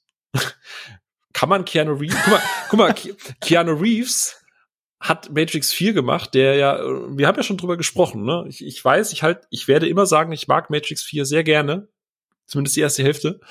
Ähm, jeder andere Schauspieler, jeder andere Schauspieler wäre nach so einem Film komplett weggecancelt worden und alle sagen, yay, noch mehr Zeug von Keanu Reeves. Keanu Reeves hat sein Gesicht für Cyberpunk hergehalten, eins der schlimmsten Game Release aller Zeiten ist trotzdem nicht gecancelt worden, weißt du? Ich glaube, das ist den Leuten einfach egal. Die haben einfach Bock auf ihn in der Rolle. Egal, ob er die mit blonden Haaren macht, ob er die Ketten rauchen macht oder schlecht gelaunt oder spinnentötend. Ich glaube, da kommt ein, eine Sonderstellung bei Konstantin rein. Ja. Meinst du, Ariel wäre auch besser angekommen, wenn Keanu Reeves mit roter Perücke sich in so ein Meerjungfrauen-Spürn getränkt hätte? Ich glaube schon, ja. Da, dann wird's sogar ich gucken. Dann, dann würde ich Ariel auch endlich mal cool finden. Ich habe ja Ariel immer nur geguckt wegen Was, die Super RTL-Serie von RTL war ziemlich cool. Ja, aber ich habe die immer wegen Sebastian geguckt, weil der war mein Spirit Animal. Der war immer schlecht gelaunt und hat immer keinen Bock auf irgendwas gehabt. Okay, ich mochte die Super RTL-Serie. Ich kann gegen Ariel nichts sagen. Aber ja, vielleicht äh, gibt es da auch einfach weniger Berührungspunkte, dass man das bei Konstantin ankreidet. Ähm, aber ich freue mich auf eine Fortsetzung. Aber ich muss auch sagen, dass bei dem Rewatch der bei mir ein kleines bisschen zurückging. Also muss auch sagen, dass er mich in der Mitte mal einmal kurz verloren hat und dann zum Ende diesen ganzen Twist, da hat es mir Klick gemacht mit, ach ja, stimmt, so war das. Ähm, aber mich hat jetzt auch nicht ganz so gecatcht, wie es an meinem 16. Geburtstag war, aber ich finde ihn immer noch gut unterhaltsam. Ich freue mich auch immer noch sehr, dass es jetzt weitergeht, aber er war nicht mehr so gut und cool, wie ich in Erinnerung hatte. Aus, aus Gründen wie bei Ono, dass du einfach mit der Figur nicht mehr so richtig connecten konntest, weil du jetzt eher Einblick in die Comics hattest oder einfach so vom, vom, vom, vom Sinne Sehgewohnheiten her? Weil es vielleicht einfach, ganz spannend, nee, weil ich. Nee, von den Sehgewohnheiten tatsächlich. Also okay. ich bin da auch ganz cool, dass sich das nicht mit den Vorlagen denken muss. Wenn ich den gucken will, dann habe ich den DC Animated Konstantin, den ich ziemlich cool finde. Ähm, und ich finde, das so wie es der Film gemacht hat, passt es auch viel besser, weil es blöd gesagt amerikanischer ist und da einfach bisschen, bisschen besser alles passt, wie es da umgesetzt ist ähm, für den Kontext des Films. Aber nee, also der, der Typ, der Lucifer spielt, der hat bei mir drei Plus Sternchen bekommen. So, der ist einfach richtig nice, ist einfach der Star des Films. Ähm, aber so rein von den Sehgewohnheiten hat der Film irgendwo so ein paar Längen gehabt, wo ich dachte so, ach, ja, ach so, die Szene kam auch noch. So, also ich sag ja, ist alles picky, ist auch, klingt drastischer, als es eigentlich ist. Ich hatte da immer noch sehr viel Spaß mit. Ich glaube, ich habe immer noch dreieinhalb Sterne gegeben, so ein cooler Film. Aber ich hatte ihn noch cooler in Erinnerung. Vielleicht, weil einfach so ein cooler Tag in Erinnerung hinterhing und ich ihn wirklich lange nicht mehr gesehen habe. Er war immer noch gut, aber nicht mehr so gut, wie ich in Erinnerung hatte als Jugendlicher. Wird dann spannend, wenn Konstantin 2 kommt und wir dann über die beiden Filme reden, dann vielleicht nur ein bisschen ausgeschlafener, ich vielleicht weniger euphorisch, weil ich mich ja schon so drauf gefreut habe und du vielleicht dann schon mit gedämpften Erwartungen und dann im Gesamtkontext. und dann plötzlich wird's noch mal ganz anders. Da find's ich plötzlich doof. Ono findet Konstantin wieder cool und du sagst, du hast voll den nostalgischen Flashback gehabt. Maybe, maybe. Aber ich freue mich auf jeden Fall, dass es weitergeht. Aber ja, dann werden wir bestimmt noch mal noch genauer über die Filme sprechen. Aber ihr kennt das ja, wenn wir alle fünf Filme komplett auseinandernehmen, dann sitzen wir ja morgen noch. Und wir haben noch einen Film auf der Liste, den man wahrscheinlich notgedrungen ein bisschen mehr auseinander nimmt. Von daher ja, ist das Killing Joke. ja, genau. Über den reden wir heute nicht, haben uns ja auf Realfilme äh, bezogen. Aber gut, dass du sagst, in der Tat würde der Film auch jetzt noch mit in diese Reihe reinzählen an Verfilmung von Alan Moore. Ähm, aber A, haben uns ein bisschen auf die Realfilm-Umsetzungen ähm, da äh, gelehnt. Und das andere Ding ist, wir haben ihn zumindest schon mal in der Batman Animated Episode, die ihr sehr gerne hören dürft, falls ihr es noch nicht getan habt, ähm, auch nachhören. Da haben wir eben auch über Killing Joke gesprochen, wo es ein ganz witziges Interview gibt, wenn wir eh schon über Killing Joke sprechen. Ist ja so ein Film, dem auch, oder dem Comicband, dem sehr gerne zugetan wird, dass der ja, dem Joker und Batman eine tiefere Facette gibt und das Ganze psychologisch nochmal aus anderer Ebene betrachtet. Und die Frage ist, wer ist gut, wer ist böse, was macht den Bösen eigentlich aus? Und es gibt ein ganz witziges Interview, wo ähm, Moore sagt, für ihn ist das eigentlich ein Werk ohne Tiefgang. Er wollte einfach mal nur eine andere Batman-Story schreiben, außer die, die es gab. so dass also da räumt auch eine gewisse Fanbase im Ganzen einen viel größeren Wert und eine viele tiefere Bedeutung ein, als der eigentliche Schöpfer am Ende sagt. sagt oh. Ich wollte einfach nur eine andere Facette von Batman zeichnen. Oder ist er so anarchistisch, dass er quasi sieht, was die Leute draus machen, dass sie es geil finden und jetzt halt wieder so anti sein? Er, findet das wieder doof. Ja. ja. Ja. Ah, die feiern mein Werk, ja. Übrigens mal noch eine, zwei, noch eine Frage an euch beiden zu Konstantin, bevor wir weitergehen. Habt ihr beim Showdown auch total Blade Wipes? Nur halt mit Weihwasser statt mit Blut? Blade ist noch stylischer dabei. Okay. Den habe ich, da hatte ich auch, ja, ich weiß, worauf du hinaus, schon so ein bisschen, ja, aber Blade ist noch stylischer dabei. Den, da sah ich beide Teile. Es gibt einfach keinen dritten Teil. äh, letztes Jahr nochmal und die sind immer noch richtig, richtig geil. Ähm, aber ja, so ein bisschen Vibes schon. Ich, ich, ich verstehe die Anspielung auf jeden Fall. Bin ich doch schon ein bisschen bei dir, ja doch. Yay! Onno? Ich hab's jetzt gar nicht mehr so im Kopf, das Finale. Okay, gut. Dann V wie vergesslich. Schöne Überleitung. Ähm, kommen wir zu meinem persönlichen Liebling. Das ist, so viel kann ich schon mal spoilern. Ähm, genau, zwar auch 2005, das gleiche Jahr wie Konstantin, ist äh, von James McTeague, James McTeague. Sieh's mir nach, Kumpel, falls ich falsch James ausspreche. McTeague. Backwarenverkäufer. Wo ist Sophia, wenn man sie braucht? Ja, wahrscheinlich wird der James McTeague ausgesprochen. Ja. Aber ist jener Mensch, der neben V Vendetta hinter so großen Sachen wie Ninja Assassin stand, ähm, oder zwei Folgen der Serie Marco Polo, falls sie mal jemand auf Netflix gesehen hat. Ähm, ja, oder Sense 8, die als Fernsehserie hat ein paar Folgen mitgemacht, aber ich würde sagen, Ninja Assassin und VW Vendetta waren vermeintlich schon mit seine größten Filme. Außer man zieht seine Assistenzarbeit noch mit rein, dann könnte man Matrix 2 und 3 äh, noch mit ansprechen als Film oder ich glaube sogar alle Matrix-Teile hat er als Assistent mit Regie geführt, aber als eigener Regisseur müssten VW Vendetta und Ninja Assassin schon seine mitgrößten Werke sein. Und über VW Vendetta, ja, sprechen wir jetzt. Ein Film, der ein bisschen politisch ist, möchte man sagen. Ähm, also es geht um ein dystopisches London, das ja komplett totalitär geführt wird und ja quasi ein Faschismusstaat ist. So, man hat da einen Kanzler namens Sattler, der das ganze Land äh, sehr unter der Fuchtel hält und da eigentlich eine sehr faschistische Diktatur durchführt. Und man hat ein, ja, Anarchie-Thema in diesem Film, wo es um das Thema geht, diese, Anar diese Regierung zu brechen, diesen Faschismus ähm, zum Sturz zu bringen. Und dahinter steckt dann quasi in dem Film V, deswegen auch V wie Vendetta, ähm, gespielt von Hugo Weaving, der aber den ganzen Film unter seiner Maske bleibt, aber trotzdem eine gewisse Präsenz hat. Ähm, ja, über den sprechen wir als nächstes. Ein Film, an dem sehr, sehr, sehr mein Herz hängt. Mitgeschrieben wurde er von den Wachowski-Geschwistern. Damals noch Brüder, heute Schwestern. Ähm, die wohl schon Mitte der 90er ein Skript zu diesem Film fertig hatten. Also noch vor Matrix, weil die Lizenz für den Film zusammen mit Matrix wohl erworben wurde. Aber es hat dann noch mal rund zehn Jahre gedauert, bis man sich dann an die Verfilmung gemacht hat. Und ja, auch ein Film, den Alan Moore natürlich nicht mag. Ich zitiere ihn. In meiner Geschichte geht es um Faschismus und Anarchie. Die zwei Worte, die in diesem Film nicht fallen, sind Faschismus und Anarchie. Ähm, ja, wir hatten auch schon mal letztens kurz in unserer internen Gruppe gesprochen.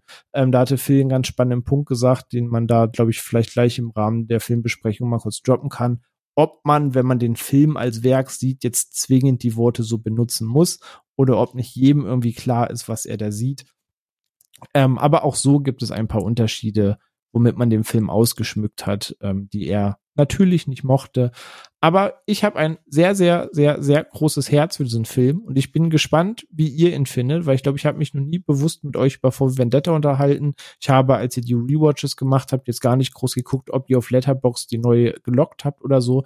Das heißt, ich habe keine Ahnung, wie ihr zu diesem Film steht und bin sehr gespannt, was ihr zu diesem Film zu sagen habt, da er ja auch recht ruhig ist und für mich schon recht besonderer Film ist. Aber ich weiß nicht, Phil, wie, wie stehst du zu VW Vendetta? Hast du, hast du da, hast du da eine Agenda mit?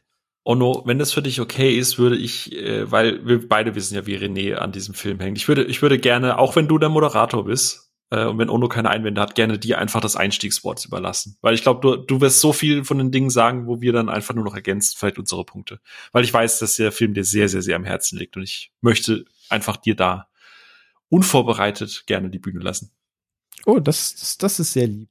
Äh, ja, ich habe den Film, äh, ich habe hab ich das bei Twitter geschrieben, ich habe es bei uns geschrieben, dass das für mich einfach ein 5 von 5 Film ist, auch wenn es Dinge gibt, wo man sagen kann, hinterfragt nicht, wie das und das gemacht wurde und wie der das und das geschafft hat. Das, es gibt Dinge, die muss man so hinnehmen. Ähm, aber ich mag in diesem Film die ganze Bildsprache, also von Musik zu Bildsprache zu Settings, dass der Film in sich recht ruhig ist. Ähm, und er ist sehr spitzzüngig. Also ich hänge sehr an den Lippen von der Figur V, die man fies gesagt, könnte man sagen, sehr geschwollen spricht. Ähm, aber ich mag dieses Geschwollene bei ihm, weil das auch immer so ein bisschen spitzzüngig ist. Also zum Beispiel, es gibt am Anfang des Films einen Dialog, wo er Natalie Portman in einer Straßenschlägerei rettet, ähm, weil quasi Regierungsbeamte oder Leute, die für die Regierung arbeiten, sie überfallen wollen, vergewaltigen wollen. Und er rettet sie und sie fragt ihn, wer er ist. Und er dreht ihre Worte um und macht einen Witz dann daraus, wie paradox es doch ist, einen, einen maskierten Mann zu fragen, wer er denn ist, dass das ja alles wenig Sinn macht.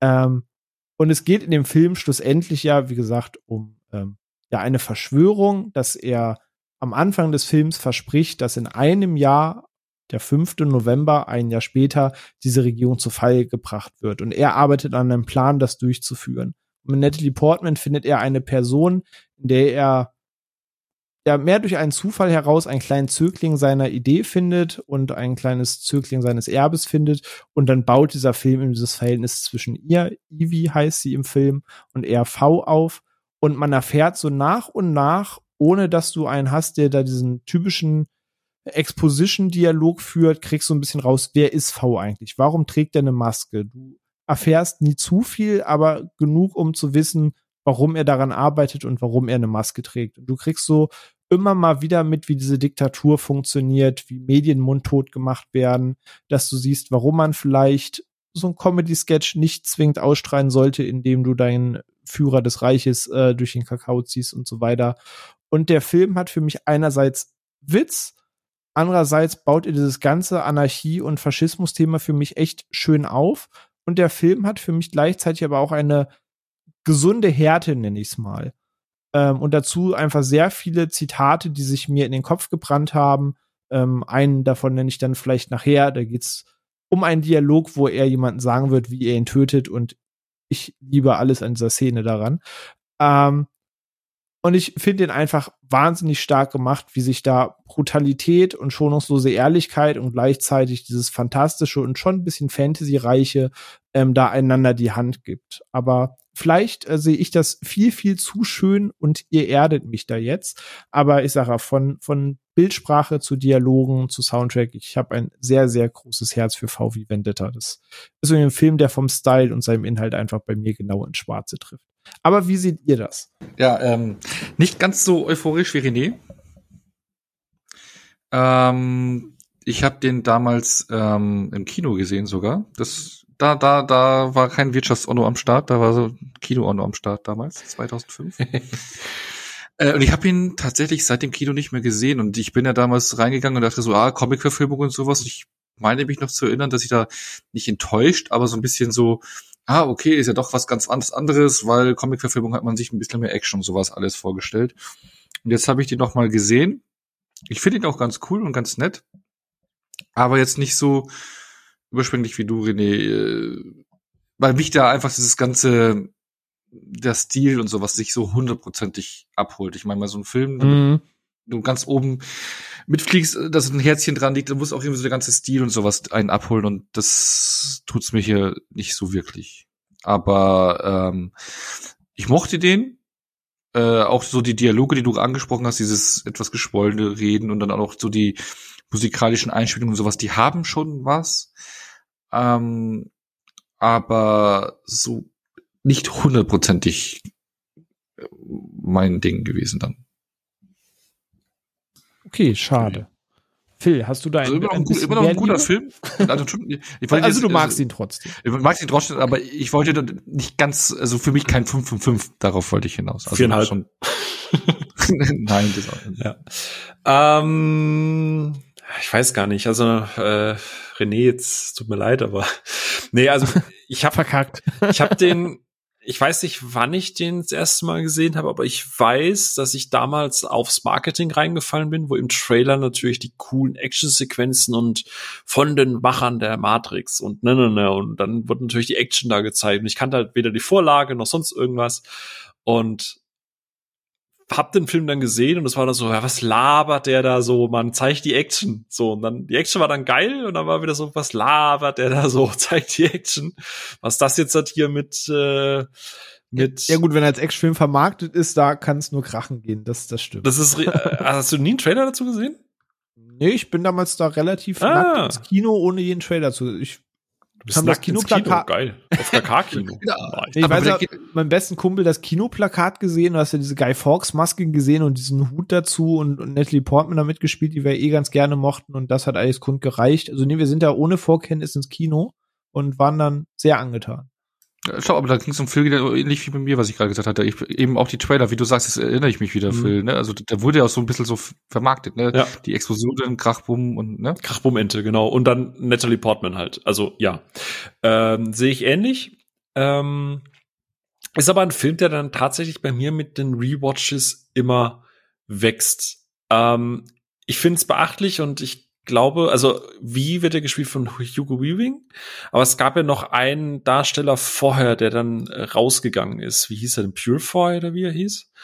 Ähm, mhm. Weil er gesagt hat, er kann nicht agieren, wenn er quasi nur hinter einer Maske zu sehen ist die ganze Zeit. Er ist Schauspieler und ähm, mhm. man muss ihn sehen.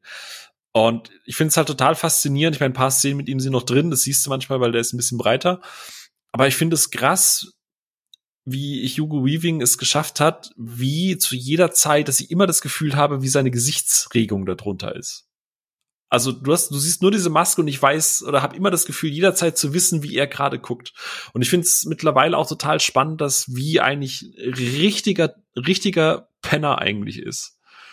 Ähm, da, an dem ist ja nichts irgendwie, was du an einer positiven Identifikationsfigur haben könntest. Darfst du ja nichts bei ihm wünschen. Er könnte den Wunsch missverstehen. Das ist vollkommen richtig. Ja. Also äh, ganz, ganz, eigentlich äh, kommt nicht mal ein Anti-Held. Also er ist ja halt einfach echt äh, diese Idee und jada jada. Ähm, ich mag den aber mittlerweile immer mehr. Vor allem A, aufgrund des, was du ja schon gesagt hast, was Moore damit schaffen wollte, ein Film über Thema Faschismus und äh, Diktaturen und so weiter. Ähm, leider, auch mit Blick auf gewisse Wahlen in gewissen Stiefelländern, ähm, der Film ist leider sehr aktuell. Und ich befürchte, der wird leider immer aktueller werden. ähm, mhm. Ich mag, wie zitierfähig der Film ist. Ähm, also eins der Zitate, das wir beim ersten Mal gucken, obwohl ich da enttäuscht war, eingebrannt habe, ist halt dieses äh, äh, Ideen sind halt nicht aus Fleisch und Blut und Ideen sind kugelsicher. Äh, und, und die Idee halt, dass er quasi da angeschossen wird und trotzdem noch besteht und man erst denkt, oh, das ist ein Superheld, aber eigentlich nicht, weil er sich ja als Idee identifiziert und dass er auch die Maske deswegen ja nicht ablegt und so weiter. Finde ich halt immer noch cool. Ähm, der ist auch dieses Mal wieder ein bisschen gewachsen. Ich bleib dabei, dieser, dieser ganze Part mit seiner Identität hinten dran der, der macht den Film ein bisschen sperrig, der macht den Film lang, weil diese ganze, hier dieser Finch, ne, der, der, der Cop, der, der Ermittler, mhm. der Ermittler, diese ganze Ermittlung hinten dran, die ist wie so ein Bremsklotz. Ich finde, du könntest sie rauslassen, weil mich hat zu keinem Zeitpunkt interessiert, wo wie eigentlich herkommt, weil ich einfach ihn als Figur, als Idee alleinstehend genug finde wenn ich es mal richtig gelesen hatte, ist im Comic auch Finch nicht nur einfach nur der der der ermittelnde Kopf, sondern hat auch eine größere Rolle und, und, und ein bisschen mhm. mehr Charakter. Äh, und ich äh, muss gestehen, das ist halt so ein bisschen der Punkt, der bei mir nicht so richtig klickt. Also da ist so immer, wo ich dann in diesem Mittelpart, wo es wirklich um dieses Asylum geht, um wo es dann äh, Rückblende um Rückblende geht, wo ich mir denke, es interessiert mich gerade eigentlich alles gar nicht. Ich möchte sehen, wie wie dieser Kanzler äh, Settler äh, Sattler äh, da quasi gerade äh, sich in Rage redet quasi oder wie die Gesellschaft anfängt zu zerfallen oder diese Idee äh, anfängt zu reifen. Ähm, aber wie gesagt, ich glaube, der wächst jedes Mal ein bisschen mehr, mittlerweile auch mit einer anderen Erwartungshaltung. Ähm, dieser ganze Part, dieser ganze, dieser ganze Erkenntnisweg von Ivy, äh, mhm. mit Thema Gefängnis, das war am Anfang auch super weird und mittlerweile, das ist deswegen sage ich ja, er ist eigentlich so ein Wichser. Äh, das, das richtig. Also die Szene ist auch wirklich hart. Also. Ja, alles daran ist halt einfach, einfach super hart und äh, äh, haut immer wieder mehr rein. Und das meinte ich halt, weil es ist immer krass. Es gibt ja immer so diese Dinger, so wenn du diese Figuren ideologisierst oder als Held siehst, dann hast du den Film nicht verstanden. Und da ist unter anderem auch immer Rorschach mit dabei und auch halt eben wie.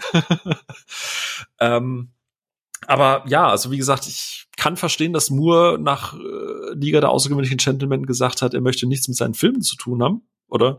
Aber dass er den Film so dermaßen verachtet quasi schon, dass er da auch behauptet, er hätte ja nie mit Lana Wachowski gesprochen und sich nie positiv geäußert im Privaten und so, verstehe ich nicht, weil ich muss gestehen, das, was ich vom Comic kenne, Und wenn ich mir auch gucke, was so die Unterschiede sind, ist das zumindest, was ich kenne, schon recht werksgetreu. Mhm. Von, von der Idee und was er darüber bringt. Und ja. Ich weiß halt nicht, guck mal, du hast den Sattler, der ist ja, wenn ich mich richtig entsinne, im Comic deutlich subtiler gespielt. Ne? Er ist eigentlich so ein, äh, also genau, hier kenne ich zumindest die Vorlage und ich weiß auch, was Moores Hauptproblem ist, und zwar ist ihm das alles zu plump. Und ja, es gibt Showdowns im Film, die der Comic nicht besitzt. Dort fadet das alles ein bisschen ruhiger aus und macht nicht im wahrsten Sinne des Wortes einen großen Knall. Ähm, aber da sind so Sachen wie das ähm, Sattler ist im Comic schon der Diktator, aber er ist ein sehr ruhiger, nahezu lethargischer Typ, sehr nachdenklich, aber sehr, sehr straight halt in dem. So, also er führt trotzdem mit eiserner Faust, aber er ist ein ruhiger, nachdenklicher Typ. Und im Film ist er ja, äh, also wenn er Ruhepuls hat, hat er ja 180 im Film. ja, aber da ist auch wieder das Thema, ne? Du musst ja für die Leinwand adaptieren. Und du hast ja mal gesagt gehabt, da gab es ja schon ein Skript. Du hast das gest gestern war das, ne? wo du gesagt hast, das Skript hätte auch interessierte Affe äh, äh schreiben können. äh, aber ich finde, und das hört man ja auch sehr, sehr viel von von von von Screenwritern und so. So Adaptionen sind halt mit am schwersten, weil du halt gucken musst, was ist, was funktioniert in einem Comic oder einem Videospiel, mhm. was funktioniert auf der Leinwand. Und ich find's halt gut, dass du halt Sattler nicht sehr subtil spielst, sondern dass du halt wirklich den so als diesen faschistoiden, durchgeknallten Diktator halt irgendwie hast, wie du es gerade leider in der Welt ja sehr, sehr viel hast. Ich finde, du musst es nicht aussprechen, weil du es darüber löst. Du löst es durch die Art, wie dieser Charakter geschrieben ist. Und dadurch finde ich, wir sind ja, leben ja auch in einer Zeit, in der Faschismus deutlich vielschichtiger ist als einfach nur der große, große böse Mann mit dem Bart, sondern du hast ja Faschismus in sehr, sehr, sehr vielen Reihen und Ebenen. Und ich finde, das tut dem Film halt gut, weil er Faschismus angefangen von der Bevölkerung zu so Themen wie diesen Fingermännern, ja, also diesen korrupten Polizisten, dieses mhm. staatliche System. Da haben wir ja gerade auch die Geschichte im Iran mit, da gibt es sowas ähnliches wie diese Fingermänner. Ähm, und dadurch, finde ich, gewinnt der Film durch die aktuelle politische Situation, also so traurig das auch ist. Und da brauche ich niemanden, der sagt, übrigens, der Kanzler ist ein Faschist. So, no. Echt? Ach. Ja, nur falls es nicht mitbekommen hat. Und ich glaube, da ist Moore bei allem Respekt und, und ohne ihm dazu nahe zu treten, ich verstehe die Kritik, aber ich glaube, da ist er auch zu verbohrt, um einfach zu sehen, dass das Medium ja. manchmal auch. Ja, da ist halt immer der Steinmetz, der die perfekte Arbeit dann irgendwie ja. wütend irgendwie wegwirft und sagt, nein, das ist nicht das Werk und wieder den, den Stein zerschlägt. Gib mir noch mal eine Tonne Marmor. Ja. Aber deswegen, ich verstehe, dass Hollywood natürlich das auch ein bisschen ausschmückt oder was auch ein Punkt ist, den er kritisiert. Das ist Thema in Liga der außergewöhnlichen Gentlemen, das ist Thema in From Hell, das ist Thema hier. Seine Charaktere haben sehr oft Drogenprobleme.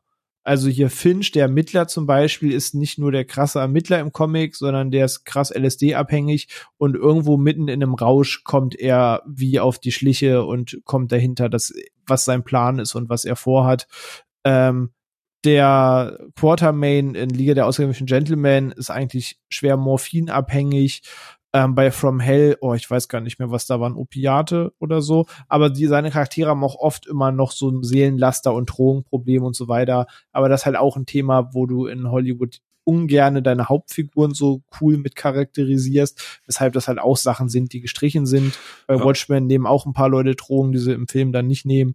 Ähm, und das sind ja alles Sachen, das widerspricht ja seiner Kunst, weil das hat einen Grund, dass sie das nehmen, weil das Seelenunglück so tief ist und daraus ergibt sich Handlung X und Künstlerwerk und so schwierig. Aber in From ähm, Hell gab's ja, auch Opium und trotzdem. Ich glaube, da bestand dann wahrscheinlich Johnny Depp drauf. Echtes Opium wegen Method Acting.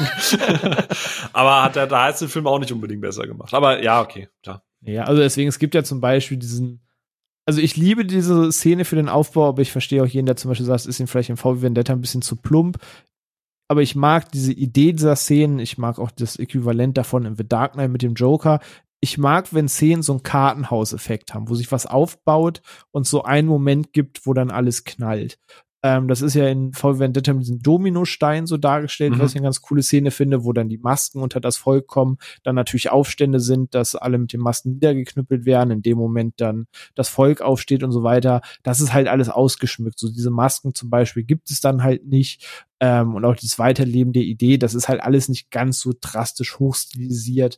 Und äh, Moore hatte, müsst jetzt nachlesen, ich will nichts Falsches erzählen, aber er hatte sich da mal in einem Interview ausgelassen, weil das war ja auch gerade zur Bush-Ära, dass der Film für ihn so eine Satire-Version der Bush-Regierung geworden ist von Leuten, die gerade Amerika halt brennen sehen wollen. Ähm, und da war ihm das halt alles ein bisschen zu plump, zu fingerzeigend und äh, zu subtil umgesetzt quasi, weil da gibt's ja noch viel mehr Ebenen dazwischen. Aber ich bin bei dir, dass ich den Film eigentlich auch, auch wenn er so fingerzeigend ist, und ja, das, das ist er, er macht, er baut da keine Grauzone auf. Der ist gut, der ist böse, das muss fallen. Da, da gibt's wenig Zwischenraum in dem Film, das stimmt. Ähm, aber ich finde halt auch, dass er genau mit diesem Fingerzeig schon recht wichtig ist und vielleicht auch gerade deswegen in zwei Stunden auch besser funktioniert. Ja, und durch die Zeit halt auch einfach besser ge gealtert ist. Also ich weiß nicht, wenn Moore es heute noch mal guckt mit Blick auf die Welt, vielleicht würde er seine Meinung ändern, aber naja. Maybe. Und außerdem Zitate, hallo. Ja. Menschen verleihen Symbolen Macht. Für sich betrachtet ist ein Symbol bedeutungslos. Aber wenn genügend Menschen dahinter stehen, kann die Sprengung eines Gebäudes die Welt verändern. Mega Ey, cool. Ja, auch das, ne? äh, wieder in vielen Punkten gut und schlecht gealtert zugleich.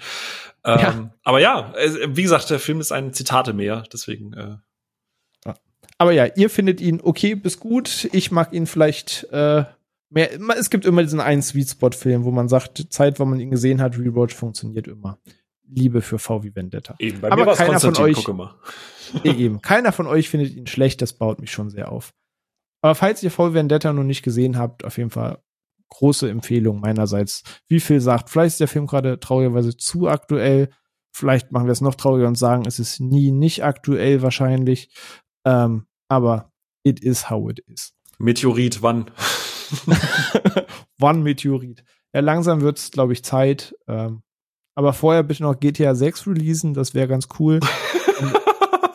danach kann dann von mir aus der Meteorit kommen. Ähm, aber ja, VW Vendetta war aber nicht die letzte der Verfilmung, sondern ich glaube, das größte Werk, das populärste Werk, ich weiß nicht, wie man es umschreibt, ob es auch schon so geschwollen ist, aber ich glaube, in Kreisen ist es schon im Werk, wo jeder zumindest mal den Namen gehört hat. 2009 wurde von einem Regisseur, den Phil, glaube ich, ganz gern mag. Also ich müsste jetzt noch mal in die über 70 Folgen reinhören, aber ich glaube, hin und wieder ist der Name schon mal genannt worden. Von so einem Zack Snyder ist äh, Watchmen verfilmt worden 2009. Rob Schneider, ja, den kenne ich. Der ist äh genau, der kommt in dem Sandler-Film häufig ja, vor. Ja, genau, genau. Das, ja. Nein, von Zack Snyder, aka Dawn of the Dead Remake, aka, okay, Army of the Dead ist jetzt vielleicht seine Glanzleistung. Batman wie Superman. Sucker Punch.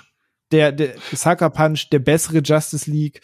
Ähm, es gibt eine Menge Sachen, womit man den Mann in Verbindung bringen kann. Wir haben schon häufig drüber gesprochen und ich glaube, bei vielen klingelt es, wenn sie Zack Snyder hören. Und der hat im 2009 sich der Comic-Vorlage Watchmen angenommen ein Comic, um den ja quasi in Kreisen schon fast ein ganzer Kult betrieben wird, weil auch 8000 Meter Ebenen Interpretationsspielraum und darfst den nicht cool finden, dafür musst du den lieben und so weiter. Aber dieser Film ist verfilmt worden. Dieser Film ist inzwischen 13 Jahre her und ist immer noch ein Werk, das seinesgleichen sucht, wie ich finde. Und es ist ein Werk, das lang ist. Und es inzwischen in drei Umsetzungen auf den Kinomarkt oder auf dem Heimkinomarkt geschafft hat. Und zwar mit einer 100, 100 161-minütigen Kinoversion, was schon für heutige Verhältnisse wirklich lang ist, einer 185-minütigen Director's Cut Version und dem 215-minütigen Ultimate Cut, ähm, der 2009 schon relativ nah zu Filmrelease äh, in Amerika erschienen ist und hier in Deutschland ich weiß gar nicht mehr, wann war der Release? Vor zwei, drei Jahren gefühlt war es erst. Vielleicht ein bisschen länger, aber ich habe so drei Jährchen im Kopf. Auf jeden Fall, es gibt ihn noch nicht so lange hier bei uns in Deutschland. Aber inzwischen gibt es ihn und ihr beiden habt ihn jetzt ja, glaube ich, auch spätestens jetzt zur Vorbereitung dieser Episode hier nochmal im Ultimate Cut gesehen. Eventuell sogar das erste Mal im Ultimate Cut. Und Mal so die erste Frage, bevor wir über das Thema Watchmen reden und vielleicht ist der Film, über den wir aus Gründen heute auch mit ein bisschen am längsten sprechen, weil es auch der größte Film ist, doof gesagt, der tiefste Film. Ihr habt den Film ja bestimmt schon mal in einer normalen Version gesehen. gewinnt der Film für euch in der längeren Laufzeit oder hat man es bei 215 Minuten Film für euch zu gut gemeint? Da fehlt mir jetzt der direkte Vergleich, weil schon ziemlich lange her ist, dass ich ihn in der kürzeren Fassung gesehen habe. Ich habe ihn, glaube ich, eben damals, wo er in der Kinofassung rauskam, habe ich ihn da gesehen. Auf DVD, da war wieder der Wirtschaftsonno. Ähm, es ist nie nicht lustig. nee, äh, aber ich, vor allem das Krasse ist, ich hätte schwören können, dass der Film älter ist, also 2009. Ich dachte, dass es schon länger her ist. Aber ähm, ich weiß die jetzt gar nicht, abgesehen natürlich von den Animations, von der Animationsgeschichte, die da reingeflochten wurde, wüsste ich jetzt nicht, was noch dazugekommen ist, abseits dessen. Ehrlich gesagt. Deswegen kann ich es jetzt schwer vergleichen. Ich meine, es fühlt sich, also weil, man muss sagen, in den Ultimate Cut ist da noch ein, was ist es, vielleicht wenn man den zusammenschneidet, 20, 30-minütiger Animationsfilm mit reingeschnitten? Ungefähr? Ja, 20, 30 kommt, glaube ich, hin, oder? So, so in den Dreh, glaube ich, ne? Also, genau, wird so eine, die gar nicht irgendwie, ich dachte immer erst, ich habe immer gelesen gehabt, ja, da ist noch so ein Animationsfilm reingeschnitten, irgendwas äh, Comichaftes. Und ich dachte immer, es wäre dann was so gezeichneter äh, Animationsfilm bezüglich der Watchmen, aber das ist eine ganz eigene Geschichte irgendwie. Ähm, das hatte ich so gar nicht auf dem Schirm. Fühlt sich hier und da ein bisschen befremdlich an, holt einen auch so ein bisschen aus den Geschehen raus. Ähm, ja, aber, aber bei den Rest kann ich nicht sagen, was dazu kam, ehrlich. Weil das dafür die Zeitspanne zu lang her ist. Also locker zehn Jahre nicht mehr gesehen gehabt. Ja, da kann man auch schon mal gleich sagen, dass der Film fairerweise auch ein bisschen gemogelt ist. Also da sind weitere Dialoge drin und so weiter. Klar, da sind rausgeschnittene Szenen drin. Aber der Film, habe ich auch letztens in unsere Gruppe spaßhalber geschrieben, der flext auch ein bisschen mit seiner Laufzeit, das halt über 200 Minuten geht. Weil man hat insofern auch getrickst, dass der Abspann länger ist dass der Abspann einfach langsamer läuft und dass man zum Beispiel Bildübergänge einfach die Frames in der Fassung länger laufen lässt und es einfach nur ein längerer Frame vom Bildwechsel ist. Aber das macht man immer und immer wieder und holt sich auch da ein paar Minuten weiter Film raus. Das ist einfach nur länger noch die Straßengasse zu sehen oder so. Also auch nicht alles sind wirklich inhaltlich relevante Szenen, die in 215 Minuten am Ende dazukommen. So ehrlich mhm. muss man sein. Ja, aber ansonsten soll ich denn schon was zu Watchmen selber sagen? Ja, vielleicht Phil noch mal. Hast du Achso, beide, beide Versionen halbwegs im Blick oder ist es bei dir auch zu lang her? Hm. Was bei mir zu lang ist, weiß ich nicht. Äh, mm. well, ähm, ich weiß nicht, ob ich als allererstes den Kino oder den Director's Cut geschaut habe.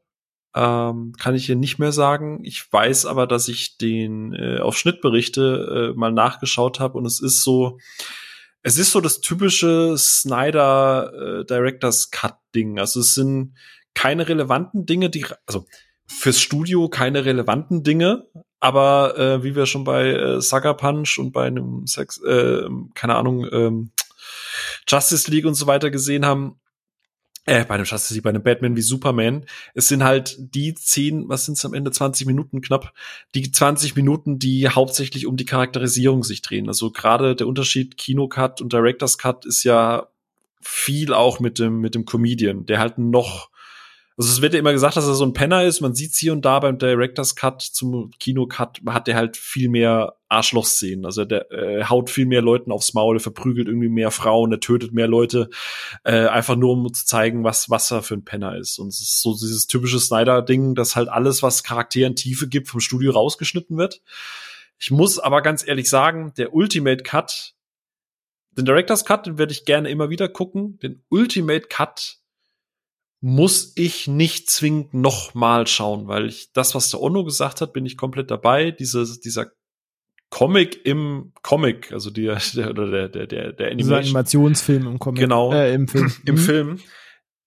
Der tut wahrscheinlich auf irgendeiner Submeta-Ebene und parallel geschnitten auf einige Figuren, hat das schon eine Existenzberechtigung.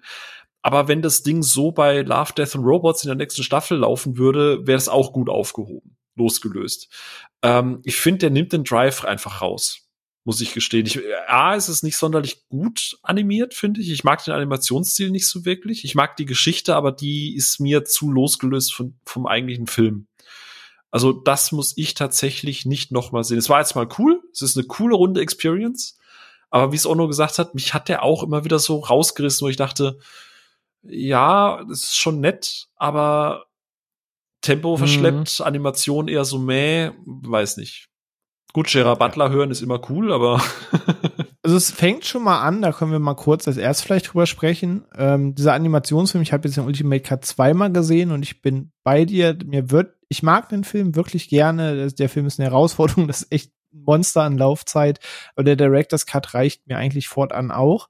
Aber ich habe den Ultimate Cut jetzt zweimal gesehen. Beim ersten Mal habe ich das einfach blöd gesagt hingenommen und gesagt, okay, jetzt beim zweiten Mal gucken, wo ich mir ein bisschen kaufen, was möchte dieser Animationsfilm ja eigentlich sagen? Also ich habe das so ein bisschen verstanden, dass das so ein bisschen eine Parallele sein soll zu der Reise, die Adrian Veidt äh, Ozymantias in dem Film mitmacht. Weil der auf der Insel kommt ja auch erst da an, ist eigentlich voll der Gute, so dieser Seemann und so mit der Zeit, was passiert und wie er sich verhält, verliert er ja auch immer weiter sein gutes Bewusstsein oder er stellt eine Idee über das Bewusstsein von sich und macht dann was nicht so cooles, obwohl er es eigentlich gut meint. Und ich habe das immer so ein bisschen als Analogie zu dieser Gedankenreise von Adrian Veidt verstanden, die vielleicht zu dem führt, was eben am Ende in dem Film passiert, wo wir vielleicht noch später zu sprechen. So habe ich diesen Animationsfilm verstanden. Ich weiß nicht, ob das Quatsch ist oder ja, sehe ich ähnlich. Wie gesagt, diese, ich meine, ist er, ist er, ist das auch im Comic? Im Comic ist das ein Comic, den ein Junge darin liest. Da wurden immer mal kurz Ausschnitte gezeigt, weil ähm, The Marina heißt er, glaube ich, im Comic, dieser Seemann, ähm, kriegst du immer mal mit, dass der Junge das liest und da wird das immer mal kurz referenziert, aber mhm. so als ganze Sequenz hast du das so im Comic auch nicht. Nee. Okay, ja, also ich vermute mal, Moore wird das schon irgendwie so als Meta-Kommentar mit reingenommen haben und ich sehe da gewisse Parallelen, aber da ist auch wieder das Thema, ne, wie wir es schon bei VW Vendetta hatten, wie viel musst du wirklich auserzählen in einem Film und was funktioniert halt in einem Comic gut und was kann auch gern einfach in einem Comic bleiben. Ja. Ja, also wie gesagt, ich bleib dabei, ich war, ich fand's cool, das jetzt mal gesehen zu haben, aber Director's Cut bin ich bei dir. Blei reicht Na, dann auch zukünftig. Okay, dann, dann sehen wir das alle ähnlich, weil ich finde auch irgendwie nimmt das ein bisschen den Drive raus. Es ist eine Idee zu sagen, ja, irgendwie noch ja. eine Metaebene mehr, aber mich hat's auch ab der zweiten Szene dann eigentlich eher immer wieder aus dem Geschehen rausgerissen, ehrlich gesagt. Aber, aber so richtig teilweise. Ich war so, also man muss ja auch sagen, diese Ultimate Card ist ja jetzt auch schön in 4K rausgekommen, also die mhm. 4K Disc ja auch oder auch bei iTunes oder sonst, wo überall man halt das 4K digital oder physisch holen kann. Und das ist ja sowas von schön, das Bild, der wurde so toll aufbearbeitet. Also in 4K ist es der noch ein krasserer Genuss. Also der sieht, Watchmen sieht einfach noch unfassbar gut aus. Auch es ist safe, der Film ist wunderschön können, und man sieht auch nicht, da, dass der 13 Jahre alt ist. Nee, da können teilweise aktuelle Produktionen nicht mithalten und dann, ich war wirklich so richtig im Sog drin, denk mir so, boah, wie schön ist das, wie toll ist das, wie atmosphärisch ist. Der Film hat mich voll aufgesaugt und dann kommt diese Animationssequenz und ich, aber ich will wieder in die Gasse. Ich will Filmgrain haben. ja, ich will wieder hier, ne? Äh, das finde ich schade. Ja. Wo, du, wo du das gerade gesagt hast, mit wo der rauskam ich muss euch beide einmal ganz kurz auf einen Trip down Memory Lane nehmen, weil ich hatte nebenbei Schnittberichte auch offen und die haben ja eine Kommentarsektion. Und der Schnittbericht ist ja von 2009, also ne, als der Film dann auch rauskam. Ich lese mal einen Kommentar von einem User Duck vor. Ich habe mir soeben die Blu-ray-Fassung bei Amazon bestellt und das, obwohl ich noch keinen Blu-ray-Disc-Player habe. Erinnert euch noch an die Zeiten? ja, äh, ich habe das, äh, was ungelogen, ich habe das, äh, ich hatte meine erste DVD, bevor ich einen DVD-Player hatte und ich hatte auch meine erste Blu-ray, bevor ich einen Blu-ray-Player hatte. Ging mir genauso. Krass. Ähm, aber es ist ja eher seltener, dass du einen Film guckst und dann direkt irgendwie was dazu auch in unserer Gruppe schreibst, aber du hast ja wirklich geschwärmt von diesem 4K äh, und, äh, und ich war mhm. dann echt gespannt, weil ich habe ja auf iTunes auch die Ultimate Edition. Ich glaube wahrscheinlich René, wir haben beide die gleiche. Also ich habe die Rorschach. Die von iTunes eben. Genau, ich habe hier noch die Rorschach so als haptische Edition, so wo noch die Blu-rays drin sind. Die ist aber halt nur, weil ich einfach die Edition schön finde. Aber ich war jetzt sehr gespannt, aber äh, Ono hat nicht nicht übertrieben. Also generell mhm. Snyder-Filme, ich glaube, da gibt's kein, selbst ein From, äh, From Dust, äh, From Dust Dawn, äh, ein Dawn of the Dead sieht ja heute noch gut aus, aber ja. was ich bei, was ich bei ähm, Dings total geil finde bei Watchmen, was ich beeindruckend finde, ist, auf der einen Seite hast du diese geilen digitalen Effekte, diese regnerische, düstere Stadt, und alles ist so polished, aber gleichzeitig hast du so geiles Filmgrain drin, ne? Da, da grieselt's teilweise so richtig in dunklen Szenen. Ich dachte mir so, Gott, wie geil ist das denn bitte? Das fühlt sich so, ah, geil Ja, an. aber, mit, äh, aber mit, mit diesen ganzen Regen, du sagst ja, diese Regenszenen in den Gassen und sowas, die spürst du regelrecht. Ja. Also als wenn dir jetzt gleich die Regentropfen aus dem Fernseher rauskommen. Also so, ja, naja, also wie gesagt, man Also kann optisch macht das wirklich eine Menge. Also ich war da Ey. auch beide Male fasziniert. ja, also der, der, da können sich einige aktuelle Produktionen, also auch Comic-Verfilmungsproduktionen, ich glaube, bis auf The Batman in den letzten ein, zwei, drei Jahren haben da keine Chance gegen, Mhm. optisch. Ich finde, die haben atmosphärisch sehr Ähnlichkeiten, ne? Auch diese, Ja, diese ja. Slow-Motion-Shots, wie die Leute durch gefühlt kniehohes Wasser laufen. ne? Die, Also außer alles so noir-mäßig beide. Genau, ne? genau. Ja. Ja. Ja, aber sonst, wenn du so die typische aktuelle Marvel- oder DC-Produktion sonst anschaust, ähm, keine Chance. Also, also Watchmen, also der hat mich optisch voll umgehauen jetzt. Also auch gerade 4K, das ist Wahnsinn. Vor allem auch mit wie viel niedriger das Budget einfach ist und mit, mit ne, also gegenüber, ich meine, der Film wird mir jetzt gleich beipflichten, auch wenn ich den Film mochte, aber wenn du dir Thor jetzt anschaust, äh, jetzt wollte ich schon Ragnarok sagen, wie äh, Love and Thunder, ja, Mhm. der über 200 Millionen Budget hatte, und wenn du den jetzt mit Watchmen vergleichst, der ein Drittel vom Budget ungefähr gefühlt hatte, äh, es ist ja Welten. Ja, safe. Das ist ja, ist ja das, was du halt immer, immer Snyder vorwerfen kannst. Ja, Style over Substance. Und vielleicht haben wir irgendwann mal auch noch eine Snyder-Episode. Da kommt ja jetzt auch mal irgendwann ein neuer Film. Bestimmt, bestimmt. Ähm, aber er weiß halt, wie du Dinge ausleuchten musst. Und das ist ja was, was selbst die Kritiker damals bei Batman wie Superman und so gesagt haben oder äh, bei seinen generell Superheldenfilmen. Er schafft es halt irgendwie immer, dass die Kostüme immer krass aussehen. Egal wie, wie- die in, in, in Licht eigentlich aussehen, das war ja das, der, der Punkt, den man hat mit der mit, mit Justice League, dass alles so irgendwie nach, nach Kostümparade ausgesehen hat. Was ich ja auch zum Beispiel Thor, äh, Thor vorgeworfen habe, dass es immer so ein bisschen nach Kirmesparade aussieht. Und bei Watchmen, ich habe nicht das Gefühl, dass sie da in Kostüm, es ist ja auch viel Thema dieses Films, ne, Identität, die Persönlichkeiten und wie sehr sie diese Identitäten brauchen, weil sie sonst keine Menschen oder sich nicht als Mensch fühlen. Ähm, aber dass diese Kostüme sich immer geil anfühlen, dass sich diese Welt immer geil anfühlt, dass du denkst, das ist, das funktioniert alles. Das sind keine Menschen, die in Kostümen rumlaufen, sondern du fühlst diese Welt einfach. Und das ist, das ist total krass. Und da, da hilft halt die Optik komplett. Selbst die Zeitlupen. Ja, das und dann ist es halt Watchmen halt atmosphärisch ein Brett, was halt auch mit den Songs und Sound unterlegt und die Bilder, die wir jetzt gerade schon gesprochen haben, diese ja durchfluteten Gassen und sowas, dieses Film Noir-Stil. Weil ich kann mich erinnern, wo ich ihn damals gesehen habe, gesehen hatte das erste Mal. Ich hatte halt keine Ahnung von der Vorlage. Und ich bin ähnlich wie bei äh, V für Vendetta, bin ich so reingegangen und hatte dann auch so, ja, du hast halt irgendwie äh, ich glaube, in den Trailern halt eben diese Combo gesehen, hat mir sowas wie Justice League Verschnitt oder sowas vorgestellt, ne? Aber was ich dann letztlich bekommen habe, ich meine, du hast hier schon deine Action-Szenen, die auch ordentlich hart sind, aber ich hatte nicht annähernd sowas erwartet, was, welche Richtung man thematisch geht, aber auch atmosphärisch, wohin man da geht. Und, und dann haben mich halt eben so, so Figuren, beziehungsweise auch äh, ähm, der Comedian oder auch Rorschach, so die, die, die, die, die diese Düsternis. Mhm. Und ich war von Dr. Manhattan komplett weggeblasen. Mhm. Also so- so- so die Figur an sich und, und wie er sich von der Welt entfernt und diese Gedankengänge, das hat mich damals so umgehauen und auch jetzt immer noch bock, bockenstark. Also ist einer der krassesten Comic-Verfilmungen. Ja, absolut. Also ich glaube, das hat mich damals auch, ich weiß nicht, wie es euch ging, aber beim ersten Mal gucken, auch als jemand, genau wie Onno, also ich kannte, ich kannte die Vorlage halt nicht und damals, weil, weißt du, war man noch nicht so in diesem gesättigten Superhelden-Ding und ich glaube, mich hat das damals schon ein bisschen überfahren, passt da, glaube ich, ganz gut. So dieses, dieses, ähm, das ist alles sehr, sehr gritty und es also so ungewohnt, weißt du, so gritty und die haben ernsthafte Probleme. Das ist politisch, das ist brutal, das ist philosophisch. Das ist so ein bisschen Überforderung beim ersten Mal gewesen. Ich glaube, das ist dieses, man benutzt das ja immer ganz gerne. Zum Beispiel Vendetta finde ich ja auch sperrig in manchen Punkten aufgrund der Art, wie wie halt kommuniziert. Und ich finde, äh, Watchmen kann halt auch sperrig sein, wenn du halt nicht weißt, dass das im Prinzip so ein bisschen ich weiß nicht, René, ist, ist es vermessen zu sagen, dass Watchmen schon so ein bisschen der Vorreiter für auch The Boys und so ist? Also ich hatte schon ein, zwei Nee, Mal schon nee. ein bisschen The Boys Vibes, so mit diesen echten politischen Problemen und so. Ja, ja, Sa ging mir genauso. auf jeden Ja. Fall. Also Und auch da hier in den- was mit auf jeden Fall. Ja, ich meine, äh, beim Comedian siehst du ja auch eindeutig hier äh, Dingens. Homelander. Drin. Homelander, ja genau. ja, ja, aber volle, also oder? Ja, Ja, safe. Ja. Ja. Und deswegen, ich finde das auch immer so lustig. Ich meine, wir haben ja schon jetzt gesagt, Alan Moore ist ja, sagen wir mal, eher die düstere, tiefgreifendere Comic-Variante.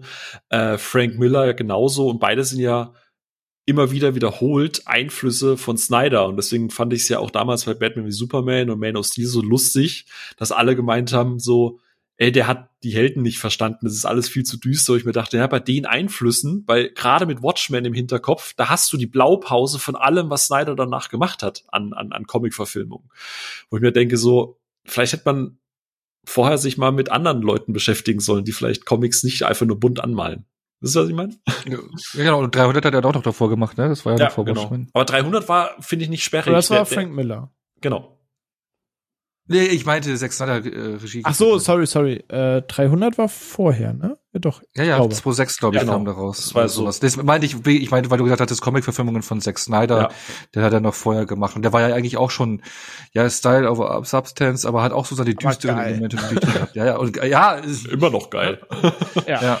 Ähm, ja, aber äh, ähm, wie gesagt, deswegen, es überrascht halt alles nicht. Also, dass du dann irgendwie sagst, äh, dem sein, seine Filme danach, irgendwie ein Man of Steel oder ein Justice League, die sind alle viel zu düster und so.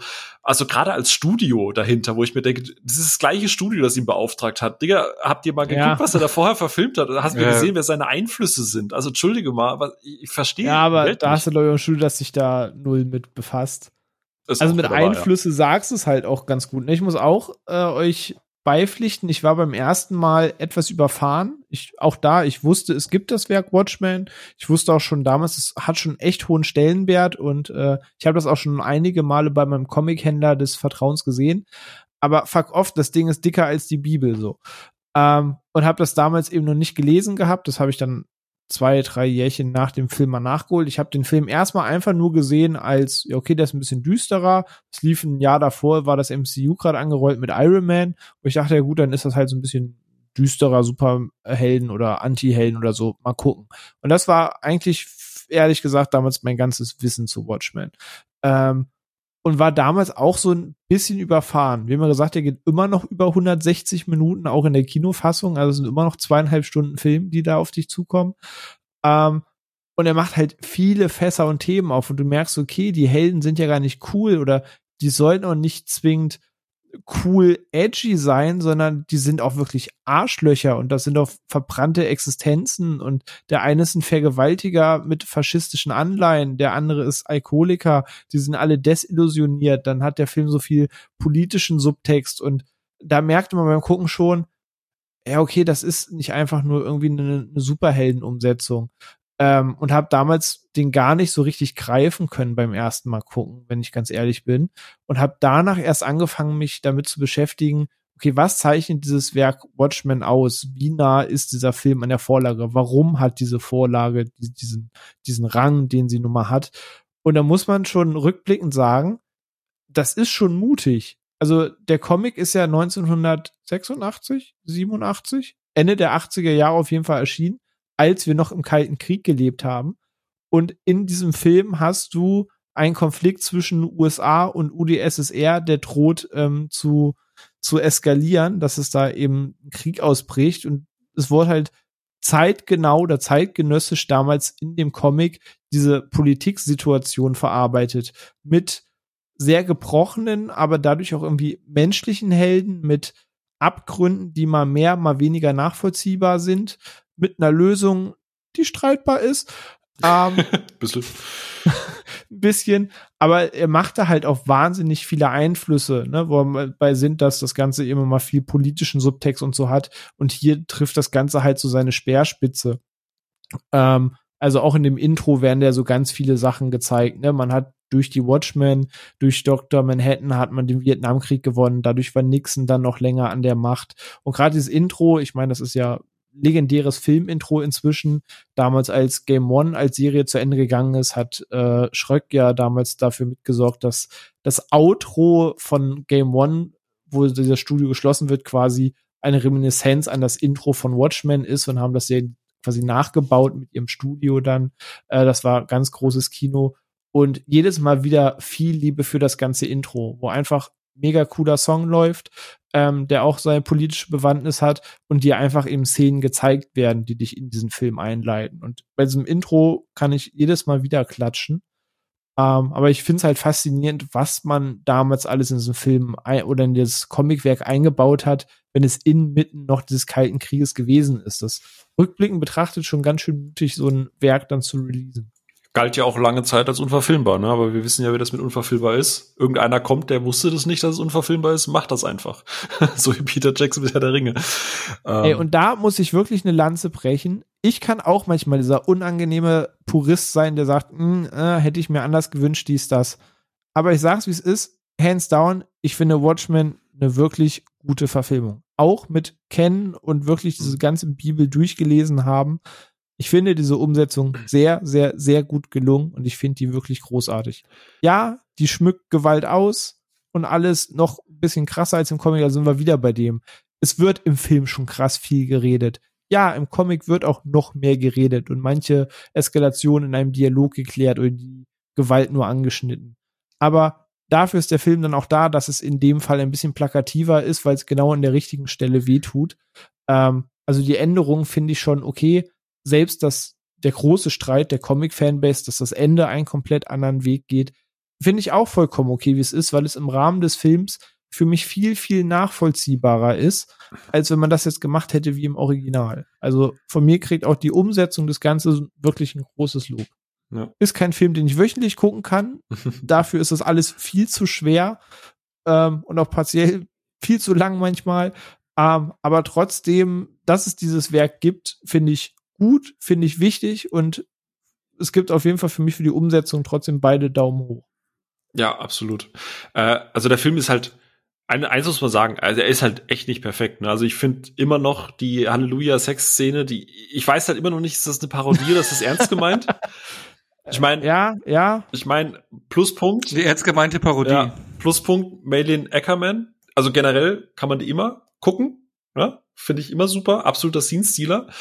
Aber das ist schon, wo ich mir so denke, so, ich weiß, du magst sein Halleluja wirklich gerne, du benutzt das auch in vielen Filmen.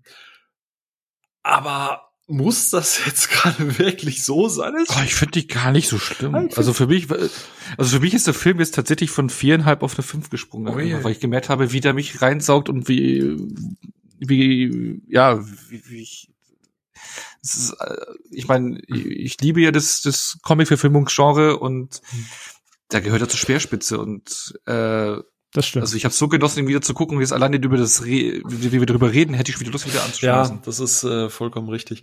Ähm, ich finde das auch, was ich auch total faszinierend finde, was du gerade eben gesagt hast, René. Eigentlich, oder ein großer Streitpunkt ist ja auch Rorschach. Du hast es in unserer Gruppe eigentlich schon ganz schön mhm. gesagt gehabt, dass der im Film schon ein bisschen lässig cool rüberkommt. Und wir hatten es ja mhm. gerade eben davon so äh, Fails Idols, ähm, dass Leute irgendwie Homelander cool finden oder dass Leute irgendwie wie cool finden oder auch Rorschach.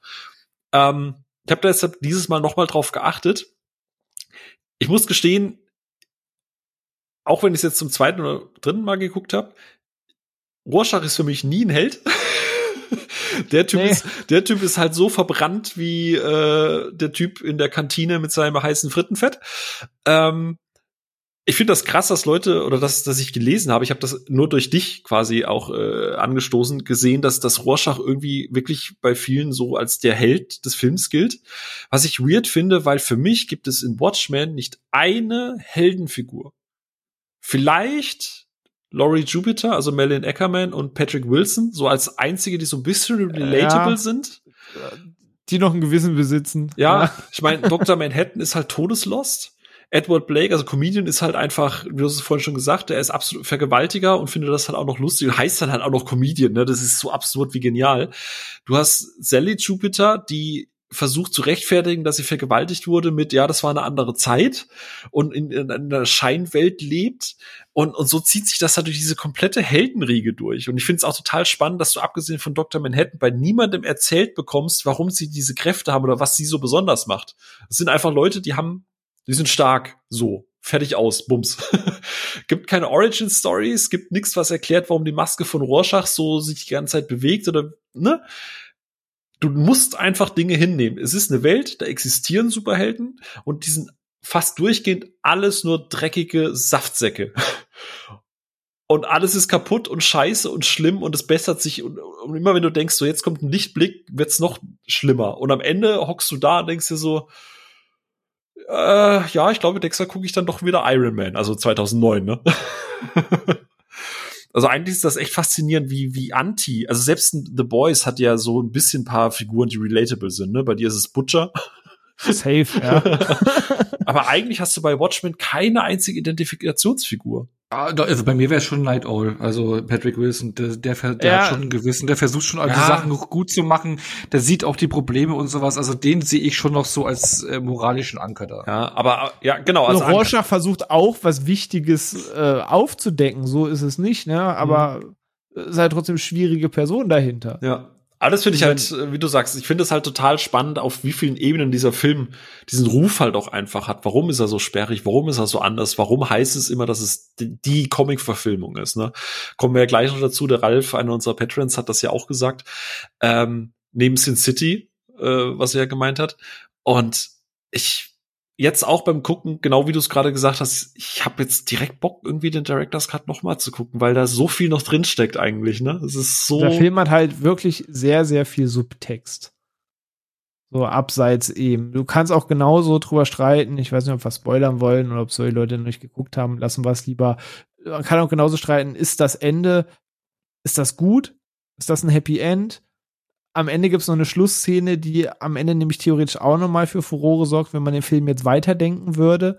Ähm, was dann auch wieder viel ad absurdum führt, was im Film passiert, was eigentlich als goldene Lösung erdacht ist. Da, also da passiert halt auch hinten raus sehr viel, worüber man nachdenken kann mit, weiß ich nicht, war, war das jetzt richtig? Hm. Ich will nicht Ja sagen. So, ich will jetzt nicht sagen, dass die Lösung des Films so die geilste Lösung ist. Ja. Ist schwierig. Ja, das ist äh, richtig, aber auch ähm, ne, weltgeschichtlich gesehen liegt es auch nicht so fern, wenn man mal so zurückblickt, ne? Ja, Feind meines Feindes ist mein Freund und so. Ja, ganz genau. Also äh, ja, ein, ein, ein, ein Schlag in die Magengrube auf sehr, sehr, sehr vielen Ebenen. Und äh, Ono hat es vorhin schon gesagt, was man dem Film auch anrechnen muss, natürlich, klar, großartige Actionsequenzen und richtig schön deftig. Ne? Also da äh, kommt man, glaube ich, Ja, auch auf seine ja. Kosten. Auch diese ganze Rorschach-Knast-Szene und so. Oh. Das ist, Oder wenn Jupiter und äh, Night Owl einfach mal ihre zwei großen Momente haben. Auch, auch stark, auch stark. ja, also deswegen Ja. ist wirklich gelungen. Ähm, wir haben ja auch gesagt, dass wir heute nur über den Film sprechen, aber nichtsdestotrotz kann ich ja eine kleine Lanze brechen, weil wann erwähnen, wenn nicht jetzt. Ähm, zu Watchmen gibt's ja nicht nur den Film, sondern es gab vor, ich wollte gerade sagen vor kurzem, aber es war auch schon wieder 2019, auch schon wieder drei Jahre her, gab's die Watchmen-Fernsehserie, zu der ich jetzt gar nicht so viel sagen möchte. Ähm, aber wenn man sich erstmal die Frage stellt, lohnt das, weil wir gerade gesprochen haben, wie komplex ist dieses Werk und äh, ist es gut dazu, eine TV-Serie zu machen? Gut, die Frage muss jeder für sich beantworten. Aber ich kann für mich sagen, ja. Also Jeremy Irons spielt ja eine der Hauptrollen darin, den ich wirklich großartig finde. Er spielt quasi Adrian Veidt, also Ozymandias in der Serie.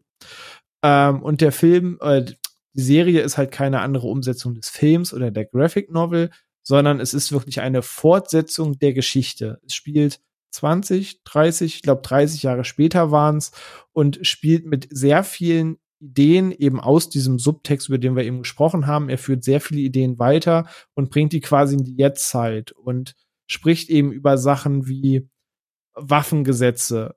Wie wäre es wirklich, wenn die Polizei zum Beispiel Waffen wirklich erst von der Regierung entsichern lassen müsste, dass wir wirklich komplett überwachte Waffengesetze haben, aber weiterhin sind anonyme, maskierte Kriminelle unterwegs, die quasi damit als erste zuschlagen können. Und es gibt sehr, sehr viele, ja, auch da Anleihen an die jetzige Zeit, an die jetzige Politik, an jetzige Vorfälle, die diese Serie verarbeitet, aber weiterhin in diesem geistigen Vorbild, wie es eben die Vorlage tut. Und auch hier kann man sagen, das habe ich glaube ich auch euch geschrieben, die Serie selber findet sich schon ziemlich geil. So, das ist vielleicht der, der größte Kritikpunkt, den man der Serie geben kann. Sie ist auch sehr Style over Substance gebürstet. Die versucht auch noch einen Subtext und noch einen Subtext und noch eine Meta-Referenz und noch eine Comic-Anlehnung ähm, für den Hardcore-Fan da reinzubringen. Und da wäre an manchen Stellen weniger mehr gewesen. Aber in Summe finde ich das trotzdem eine richtig gut gelungene Serie, wie eine Watchmen-Fortsetzung 30 Jahre später aussehen würde oder könnte. Die hat auch nur neun Episoden, die ist in sich geschlossen, die ist relativ schnell geguckt. Und ich persönlich finde die Watchmen-Serie auch als geistige Fortsetzung eine sehr cool gedachte und auch sehr cool umgesetzte Idee. Vom Creator von Game of Thrones, von einem der Writer von Game of Thrones, von Lindelof. Uiuiui. Hm? Uiuiui. Ähm, kein Wunder hat er keine Zeit mehr für eine gute achte Staffel.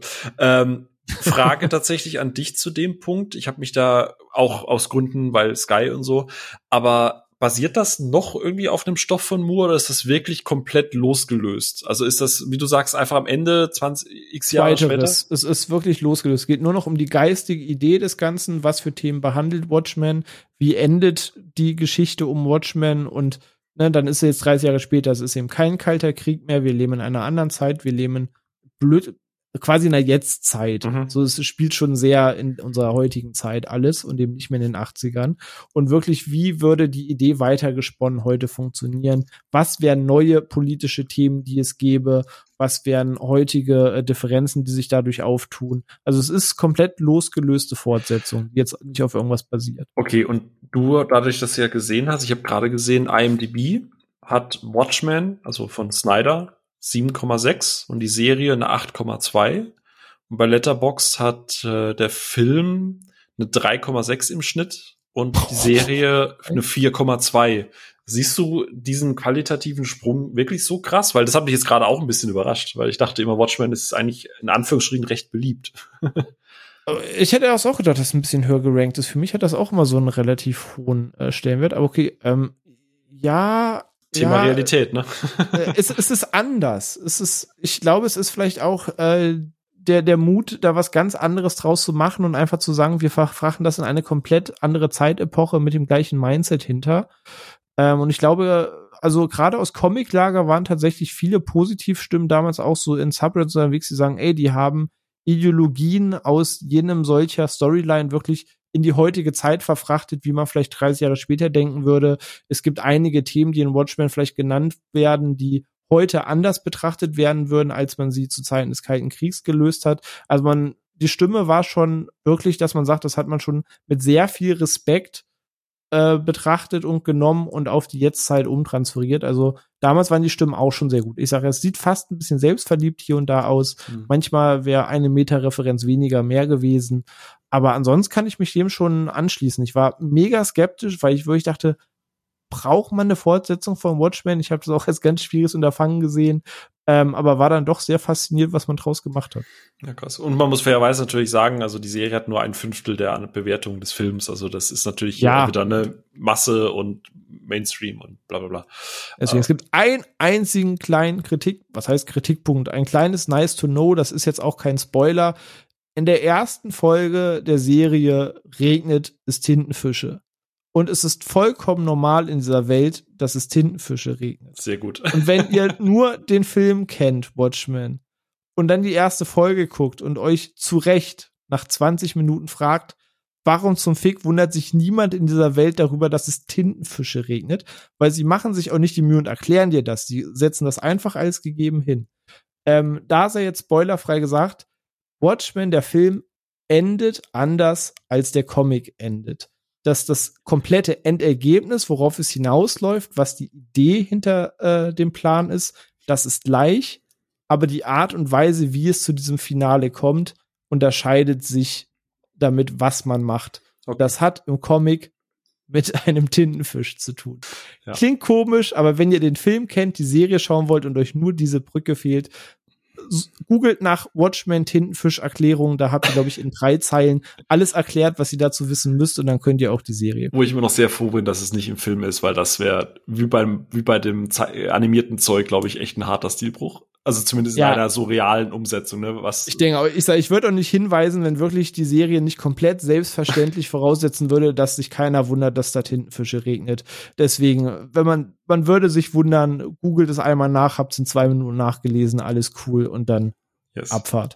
Ja, aber Onno ist von viereinhalb auf fünf hoch. Ich bin von viereinhalb, habe ich jetzt ein Herzchen vergeben. Vielleicht fallen irgendwann im Director's Cut, wenn ich den noch mal rewatche, dann tatsächlich auch die fünf. Aber auch hier. Oh, was bin ich denn? Neben ich bin Konstantin. von viereinhalb auf viereinhalb. Ich, Oh, geil.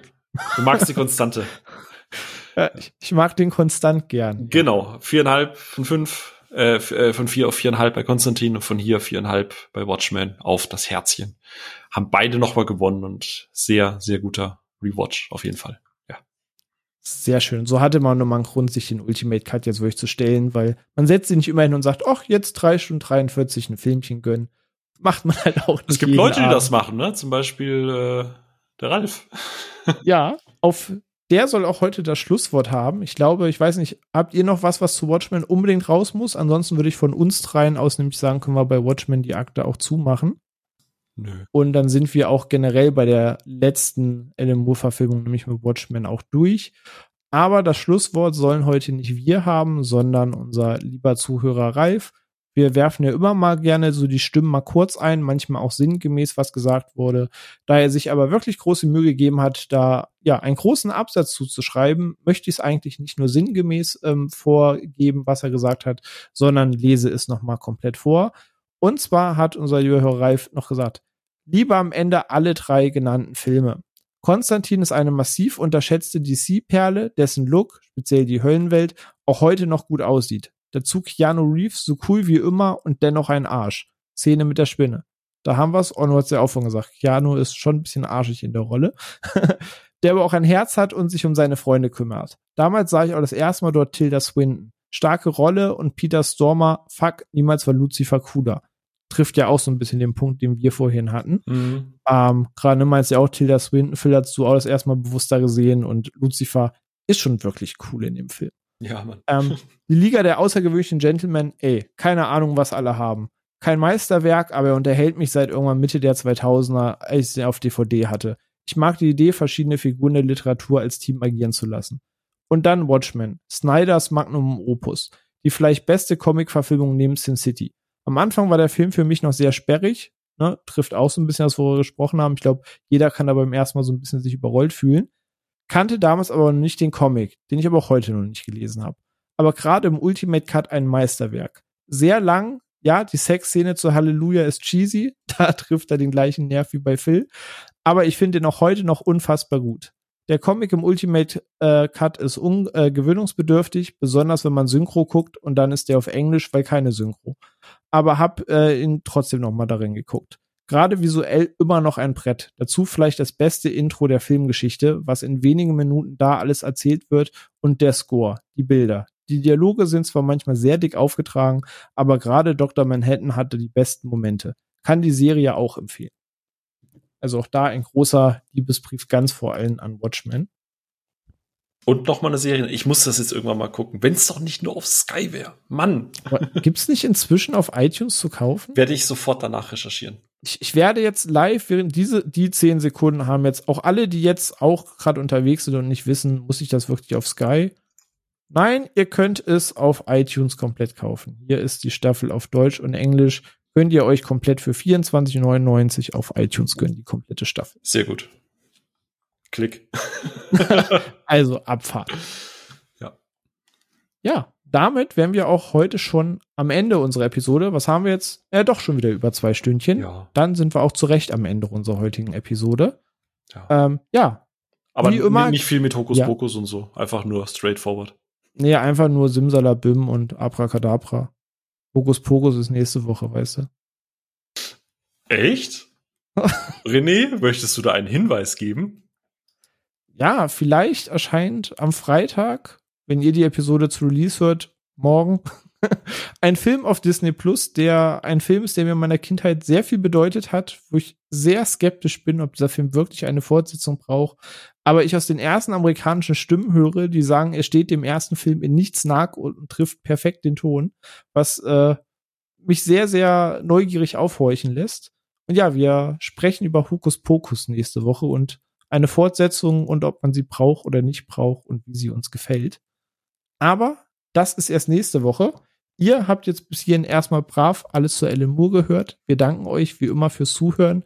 Freuen uns natürlich über jede Art des Feedbacks, egal ob auf den Social-Kanälen, auf Discord, wo ihr auch jederzeit herzlich willkommen seid.